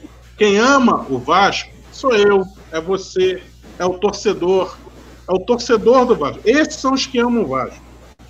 Ex-jogador de futebol ama a tesouraria do clube. A relação de amor é muito diferente. A minha relação com o Vasco, eu tiro dinheiro do meu bolso todo mês e coloco lá no Vasco. Eu sou sócio do Vasco. Contribuo todo mês com o Vasco. A relação de um jogador de futebol, um ex-jogador de futebol, é e sempre será é, é, com a tesouraria do clube. É para passar lá para pegar o seu. É para é passar, é é passar na tesouraria para pegar seu pagamento. Assim ele ama a tesouraria do Vasco. Quem ama o Vasco somos nós, é o torcedor do Vasco. Eu diria uma coisa, vou até me meter aqui nisso. Eu sei que eu amo o Vasco. Eu tenho aqui como no meu corpo, como, como resultado de tantos anos como atleta, sem ganhar um tostão, simplesmente por amor ao Vasco, três operações nas duas pernas. Eu acho que isso. Eu amava o Vasco. Eu não, eu não sabia nem qual era o caminho da tesouraria. Eu nunca vi isso. Agora, é como você diz, esses caras, eles amam o caminho da tesouraria, amam a tesouraria. Não é mesmo, Sérgio? Eu tenho que falar aqui em relação a uma coisa que vocês tocaram, que é no que diz respeito a que lado estava, etc. Essa também é uma lição que o Casaca dá, e o de Noel foi muito feliz ao falar da trajetória do Casaca, porque o Adriano Mendes ele escreve na sua carta que ele foi totalmente contrário à forma como o Campelo entrou no Vasco, mas que depois resolveu fazer parte. O Casaca teve uma demonstração daquilo que é exatamente no decorrer desse processo eleitoral. Nós, em nome de uma unificação, de uma pacificação do clube, após a eleição em janeiro de 2018, o segundo turno, em que nós votamos no Alexandre Campelo, por entendermos que o Júlio Brandt não tinha nenhuma experiência em termos de Vasco, como continua não tendo experiência em termos de Vasco, e que o outro candidato tinha mais experiência que, que ele, não vinha com uma estratégia de tentar limpar sua administração sujando a do outro. Era essa a nossa visão. Como esse candidato ele ganhou a eleição e no grupo dele havia um grupo que o dava que um, um, grupo o grupo dele dava sustentáculo a ele o conselho de benemédios o presidente Eurico Miranda estavam apoiando e nós do casaco entendemos que para buscar uma unificação deveríamos apoiar também para que o Vasco pudesse crescer. Acabou a eleição acabou o período eleitoral ok. Mas quando ele toma uma atitude, junto a esse Adriano e a outros, de tentar limpar a sua administração sujando a dos demais, nós imediatamente nos manifestamos contrário e viramos oposição. Mas não foi conveniência. Ah, daqui a pouco pode ser que seja bom. Não. Um erro desse, consciente, torna um grupo sério oposição. No fundo, no fundo, no fundo, o Adriano e o seu grupo, que foram contra o Alexandre Campelo, não mantiveram a sua posição. Mudaram de posição e agora mudaram novamente de posição, porque largaram a administração, essa é a verdade. Não adianta dizer que fiquei aqui para resolver o problema A, B ou C, se, se for chamado. Largaram a administração. Essa é a diferença do casaca. O casaca toma uma postura por princípio. E deve haver o princípio de alguns amarelos. Eu digo amarelos porque eles se denominam assim. Que se diziam vomitando a, a presença do Campelo na presidência do Vasco. Vários se juntaram a ele depois, viram a oportunidade, agarraram a oportunidade deixando aquele discurso de janeiro de 2018 para lá. Portanto, não há ideologia. E não venham me dizer estamos fazendo pelo Vasco. O que tinha que fazer pelo Vasco, então, é perder a eleição, eleição estatutária. Vamos acabar a eleição, terminar e no dia seguinte vamos apoiar a nova gestão. Foi isso que foi feito? Não. Foi feito um regurgitar da gestão que ele estava. A tentativa de fazer com que ela entrasse com todos os problemas e depois ao oportunismo de se ver próximo dela. O casaca pensa diferente. Prova disso é que um dos grupos que hoje está com a administração, Cruzada Vascaína, quando houve uma ação na justiça que dizia em novembro, outubro, novembro do ano, do ano de 2018 que poderia haver novas eleições, imediatamente, no dia seguinte, já estava dizendo que ia colocar chapa. Isso com gente lá dentro do Vasco. Ou seja, a manifestação é sistemática, é sistemática oportunista. Não há ideologia, então não adianta. Eu posso botar o grupo A, grupo B, grupo C. Qual é a ideologia? Chegar ao poder. Se eu estiver próximo do poder de alguma maneira, chego. E se estiver dando problema, eu saio e deixo para o outro. De preferência para dizer que o outro é que vai ser o culpado. Isso foi o que aconteceu. E é isso que está acontecendo. Ora, você faz um planejamento financeiro e vem contar historinha.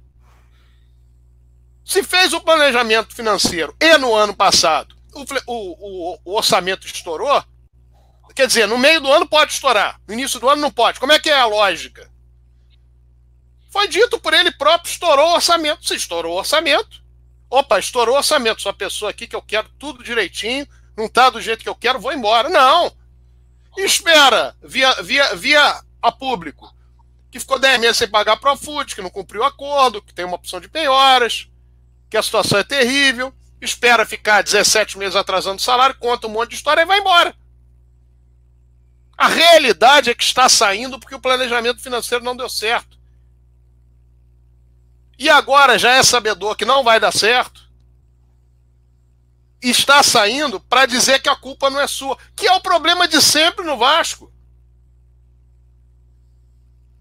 É o problema das pessoas não chegarem a assumirem as suas condições, as suas posições.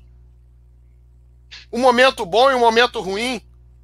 Quando é protagonista e quando não é protagonista. Não há ideologia. Podem ter 40, 50, 100 grupos. Tem que ter ideologia. A ideologia de muitos foi ser contra o Eurico.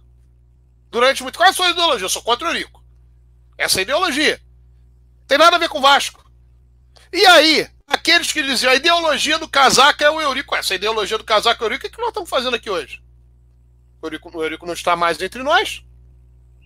É porque há algo além da figura dele. Há algo que ele fez, há algo que ele, de fato, na visão dele como vascaíno, tomou em termos de atitude, em termos de procedimento, que tem muito a ver com a forma como nós pensamos. Por isso nós continuamos. E por isso nós procedemos da maneira como temos procedido. Foi um assunto que foi muito esticado. Se nós quiser finalizar com mais alguma coisa que ele queira tocar. Não, eu, Sérgio, eu acho que foi bem esclarecido. Só falta a gente rotular a qual grupo o cara pertence. Bom, Entendeu? isso aí é um desses grupos é, de meia dúzia, 60, 40, 50, enfim. Isso não, não, tem, não tem a menor importância. Mas, é, de qualquer maneira, o jornal está falando isso para registrar, evidentemente, quando aparecer esse grupo aí em algum lugar. Exatamente. Mas o fundamento agora é que o Vasco está numa situação que nós já dizíamos que era uma situação muito ruim. Contou-se história triste e fez conversa fiada durante muito tempo. Não é responsabilidade da administração antecessora a situação atual, nem de perto. O que é responsabilidade, está aqui o Sérgio Eduardo falando uma verdade. Ele diz assim: Nelson Rocha fez igual com o Dinamite. Exatamente, fez isso em 2012, final de 2012, largou para pensar em alguma coisa em termos de candidatura posterior. Ele que falava, no, em janeiro de 2012, 2012 dizia que a dívida do Vasco era de 250 milhões de reais, em torno de 250 milhões de reais, e em, dezembro de 2014 sabia que a dívida do Vasco estava em torno de 688 milhões de reais. É óbvio que ela não quase triplicou em dois anos, é porque a dívida era completamente diferente daquela que ele vendia. Mas isso faz parte, seja de uma estratégia política, de uma estratégia de largar no meio, isso é muito comum. Mas a questão é que isso é extremamente prejudicial ao clube. E as pessoas elas pensam no clube até o momento em que há desgaste pessoal delas. Essa é que é a verdade. Ninguém quer ter desgaste pessoal. Ninguém quer ter problema.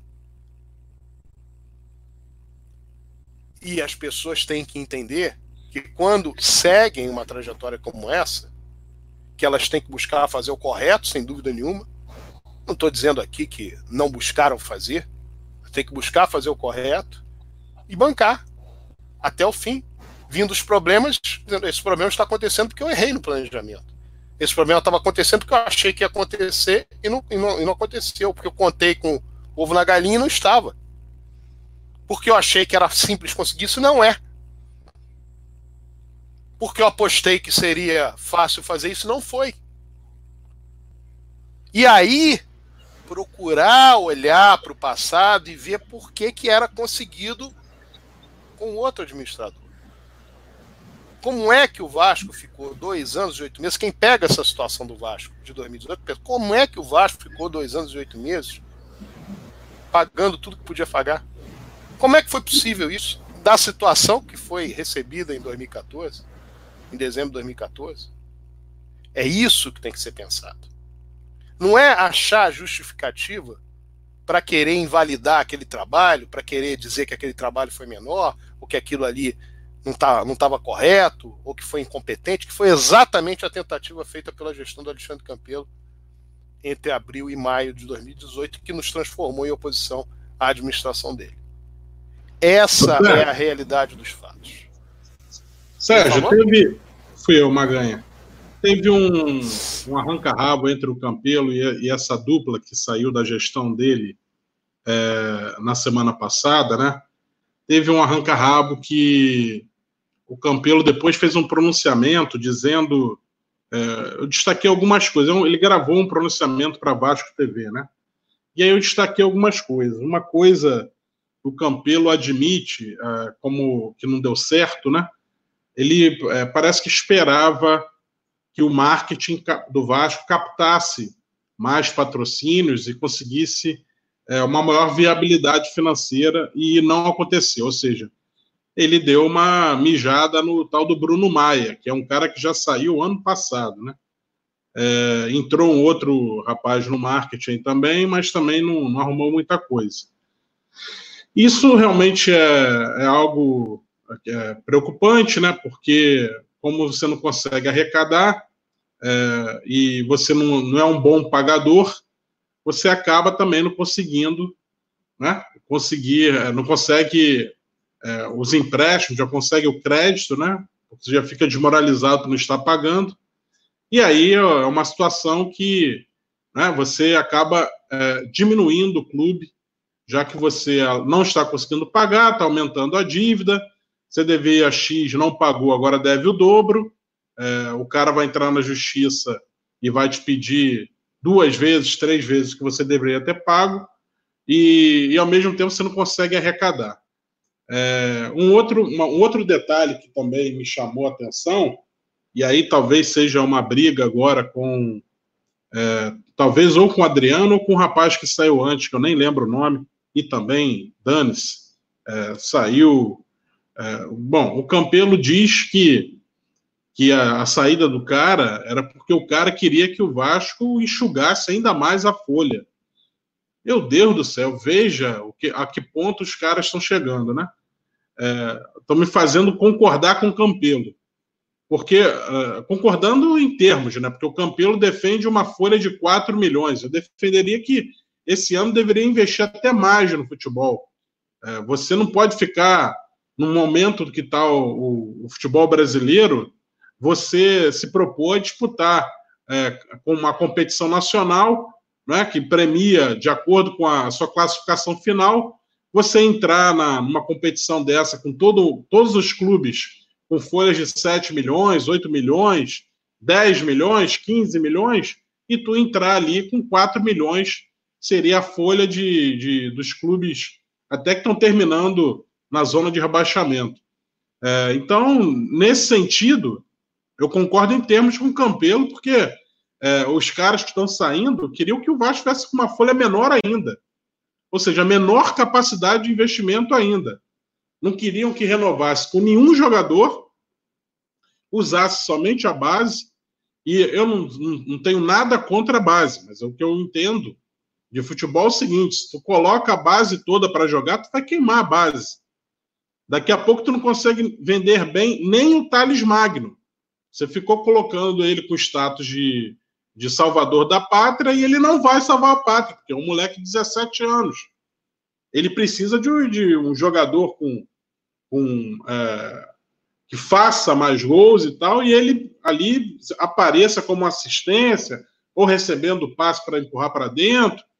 Então, é, você tem que ter, no, no, elenco do Vasco, você tem que ter um cara para consagrar a base. E não a base que vai salvar, pô, vai salvar é, o Vasco de rebaixamento, vai salvar o Vasco de vergonha no Campeonato Carioca. É, então, assim, nesse sentido, na briga entre o Campelo e esses caras estão saindo, é, como os caras estão querendo, estavam querendo que o Vasco enxugasse ainda mais a folha, eu acho que o Campelo fez certo em, em deixá-los sair, batendo o pé para manter o mínimo ainda que fosse possível de pagar a folha dentro da incompetência que o Campelo é, dentro da incompetência que é permitida ao Campelo, né? 4 milhões, 4 milhões e meio, foi o que o Campelo pediu, é, está é, se propondo a fazer. É, e, obviamente, fazendo a lá Campelo, né? não pagando salários, é, funcionários indo para quarto mês sem receber, é, passando vergonha com o jogador que daqui a pouco entra na justiça, pega e se desliga do, do, do Vasco e deixa o Vasco ferrado, é, tendo que, além de pagar os atrasados desse cara, tendo que correr atrás de um jogador no nível desse que vai sair. Então, são os perrengues dessa gestão do Campelo, que é caótica, hedionda, horrorosa, e, e estava alicerçada por trapalhões planilheiros, e que pelo menos os planilheiros estão saindo, Vamos deixar agora o Campelo errar sozinho. vai fazer besteira sozinho. Vamos ver no que vai dar. A única coisa que eu espero, é, óbvio, que se espera do Vasco é sempre título.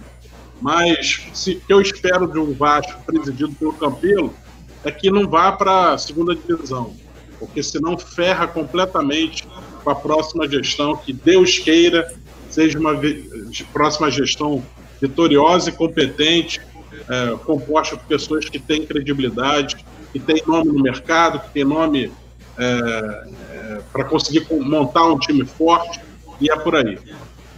Volta contigo Bom, aí, Sérgio. Deixa eu falar algumas coisas aí em relação. Em primeiro lugar, que o, o Campelo dizia que ele achava que o marketing ia fazer alguma coisa e deixou de fazer. Isso nunca deveria ter sido dito, porque quem escolhe o marketing é ele, ele está jogando o profissional no fogo, está jogando a pessoa que ajudou no, no marketing no fogo está completamente errado.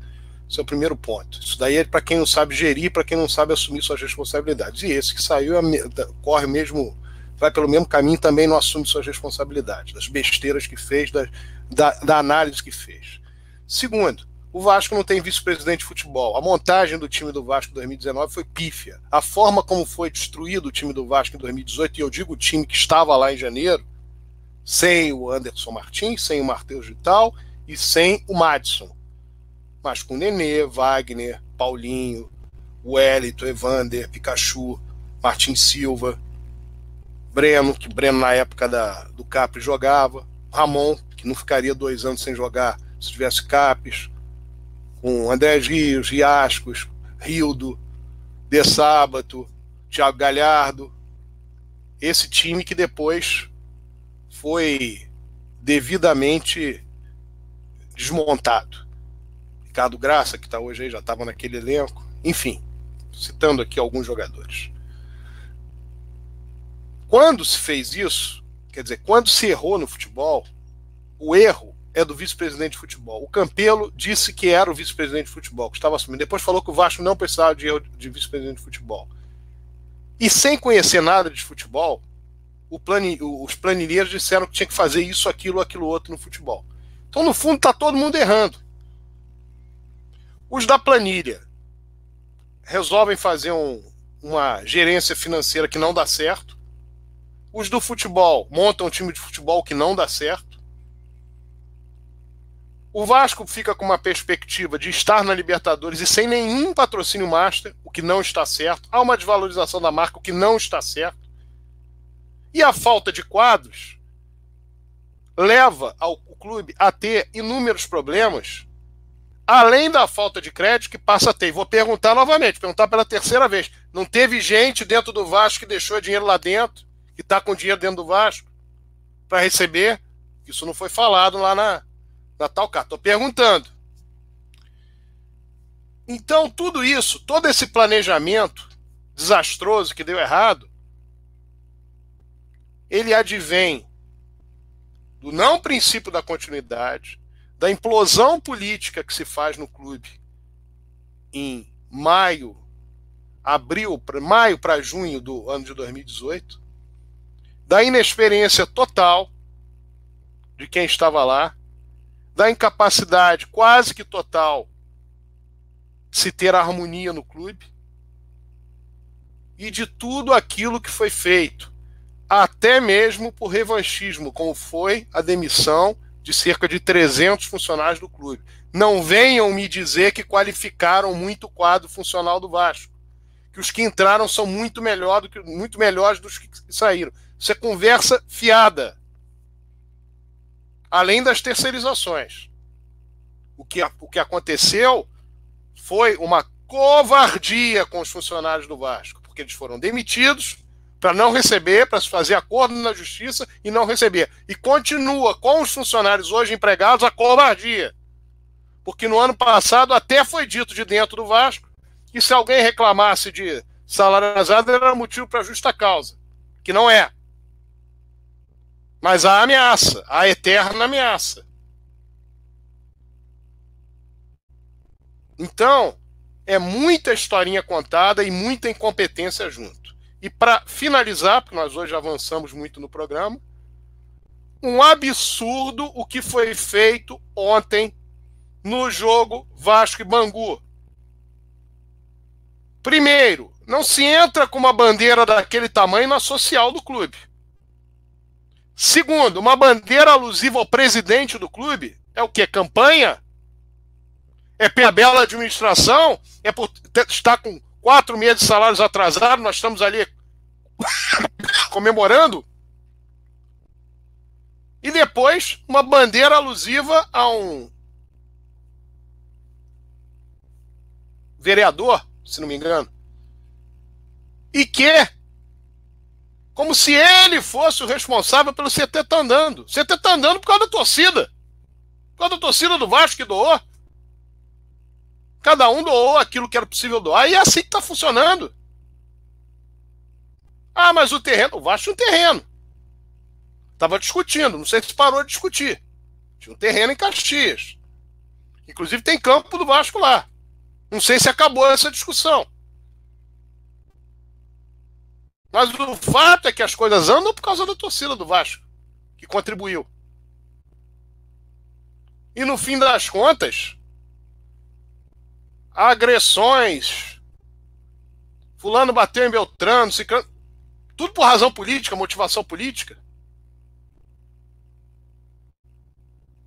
E vai ser essa a linha do Vasco ao longo, ao longo do ano de 2020? Nós estamos em janeiro. Eleição em novembro. O Vasco vai seguir essa linha uma linha relacionada à agressão, aqueles que são contra ou a administração ou contra o fato de um jogador tentar. No ano passado, o Junior estava num jogo desse do Vasco, falou que o, se um senhor lá que reclamou de um jogador que foi tirado, de um, aí pronto, ah, vai ter que sair e tal. História é essa? Então o procedimento está completamente errado. O procedimento está completamente errado.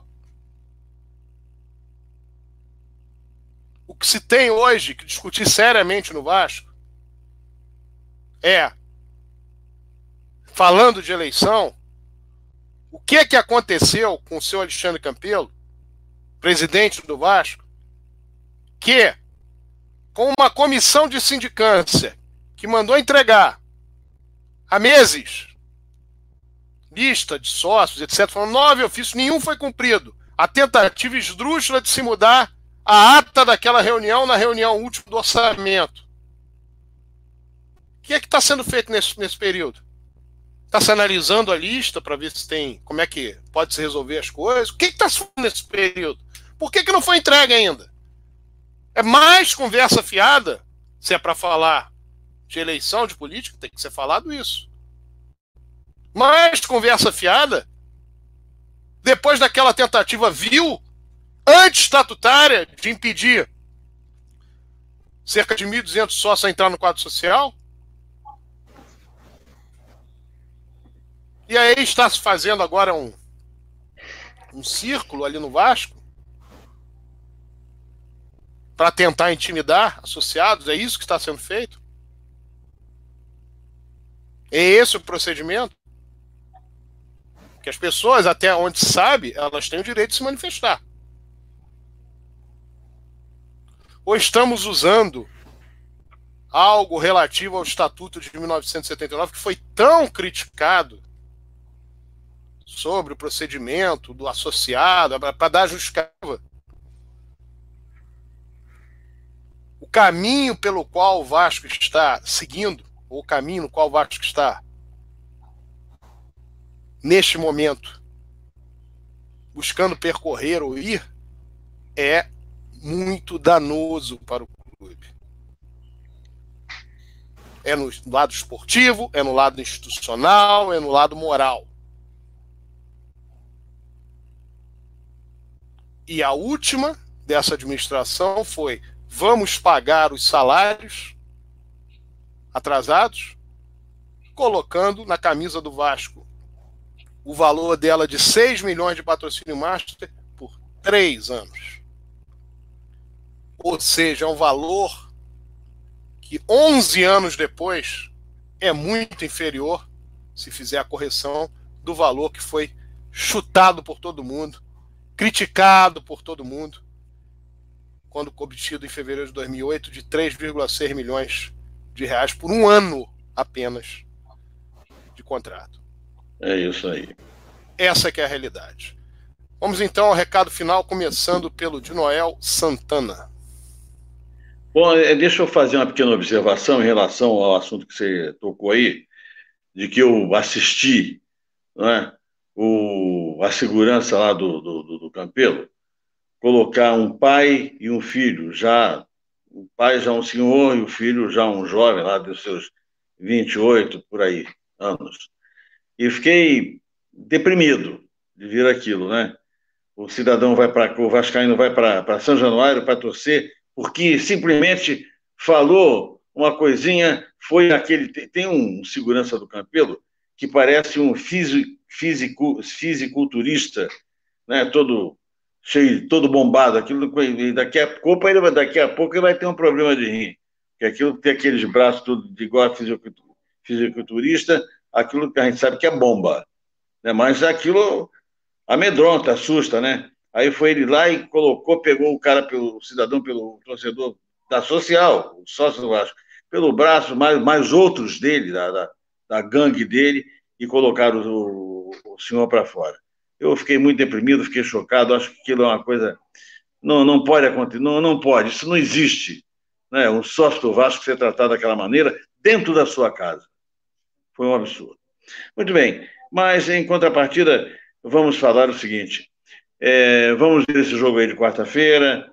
Eu, em relação ao time do Vasco, quero fazer um pequeno, uma pequena observação. Acho que aquele Vinícius é um jogador que tem do, do sub-20 tem que ser muito bem cuidado, porque ele é o tipo do jogador que todo mundo gosta de ver, aquele que pega ali do meio do campo para dentro da área do adversário, vai e dribla todo mundo, é muito bom. Acho que é um jogador de um, muito promissor.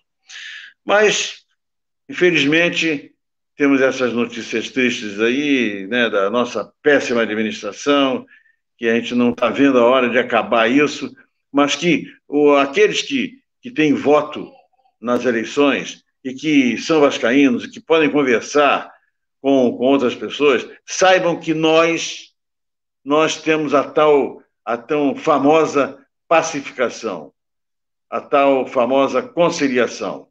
Já já nós vamos Uh, vamos declarar isso tudo. O nosso candidato vai estar consagrado nesse meio e não há nenhuma dúvida de que ele é o mais bem preparado.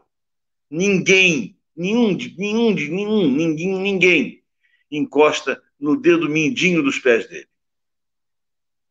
em termos de preparação, de ser uma pessoa preparada, indicada, com, com contexto para assumir a presidência do, do, do Vasco e nos levar à felicidade.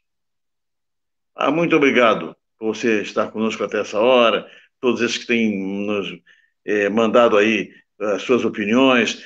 Isso mesmo, continuem assim, fiquem conosco e avisem a todos que, olha, tem um casaca lá toda segunda-feira às nove e meia, que nós conversamos com as pessoas, né? E é importante, nós ouvimos tudo que vocês escrevem por aí, para aqui para o programa, nós estamos atentos e lendo e, e sabendo que quais são as suas opiniões. Isso é muito importante. Uma boa noite a todos e até segunda-feira e estaremos juntos com toda certeza. Eurico Vive. Muito bem, recado final agora do Eduardo Maganha. Beleza, Sérgio. Ah, bom, primeiro recado final aqui, mandando um, abra um abraço do Juca Neto, lá da Bahia. Ele manda um abraço para o Ivan Cordeiro e Erlan Guzmão, de Vitória da Conquista, Bahia. Tá dado aí o, o abraço. É, valeu aí a galera aí pela audiência em Vitória da Conquista, Bahia. Bom, recado final aí, desejando uma, uma nova goleada do Vasco sobre o Flamengo, 5 a 1 quarta-feira. 5 a 1 é um placar que, porra, me traz muitas alegrias. Porra, é, foram dois 5 a 1 né? E aí, nos dois 5 a 1 também você volta um pouquinho, é, gente, antes até da, da era Romário, que foram dois 5 a 1 com, com gols de Romário, né? E um pouquinho antes foram, foram goleadas de quatro, e com gols de Edmundo, né? Então, até nisso, o Romário agregou valor um pouco relações de mundo, né? A goleada aumentou.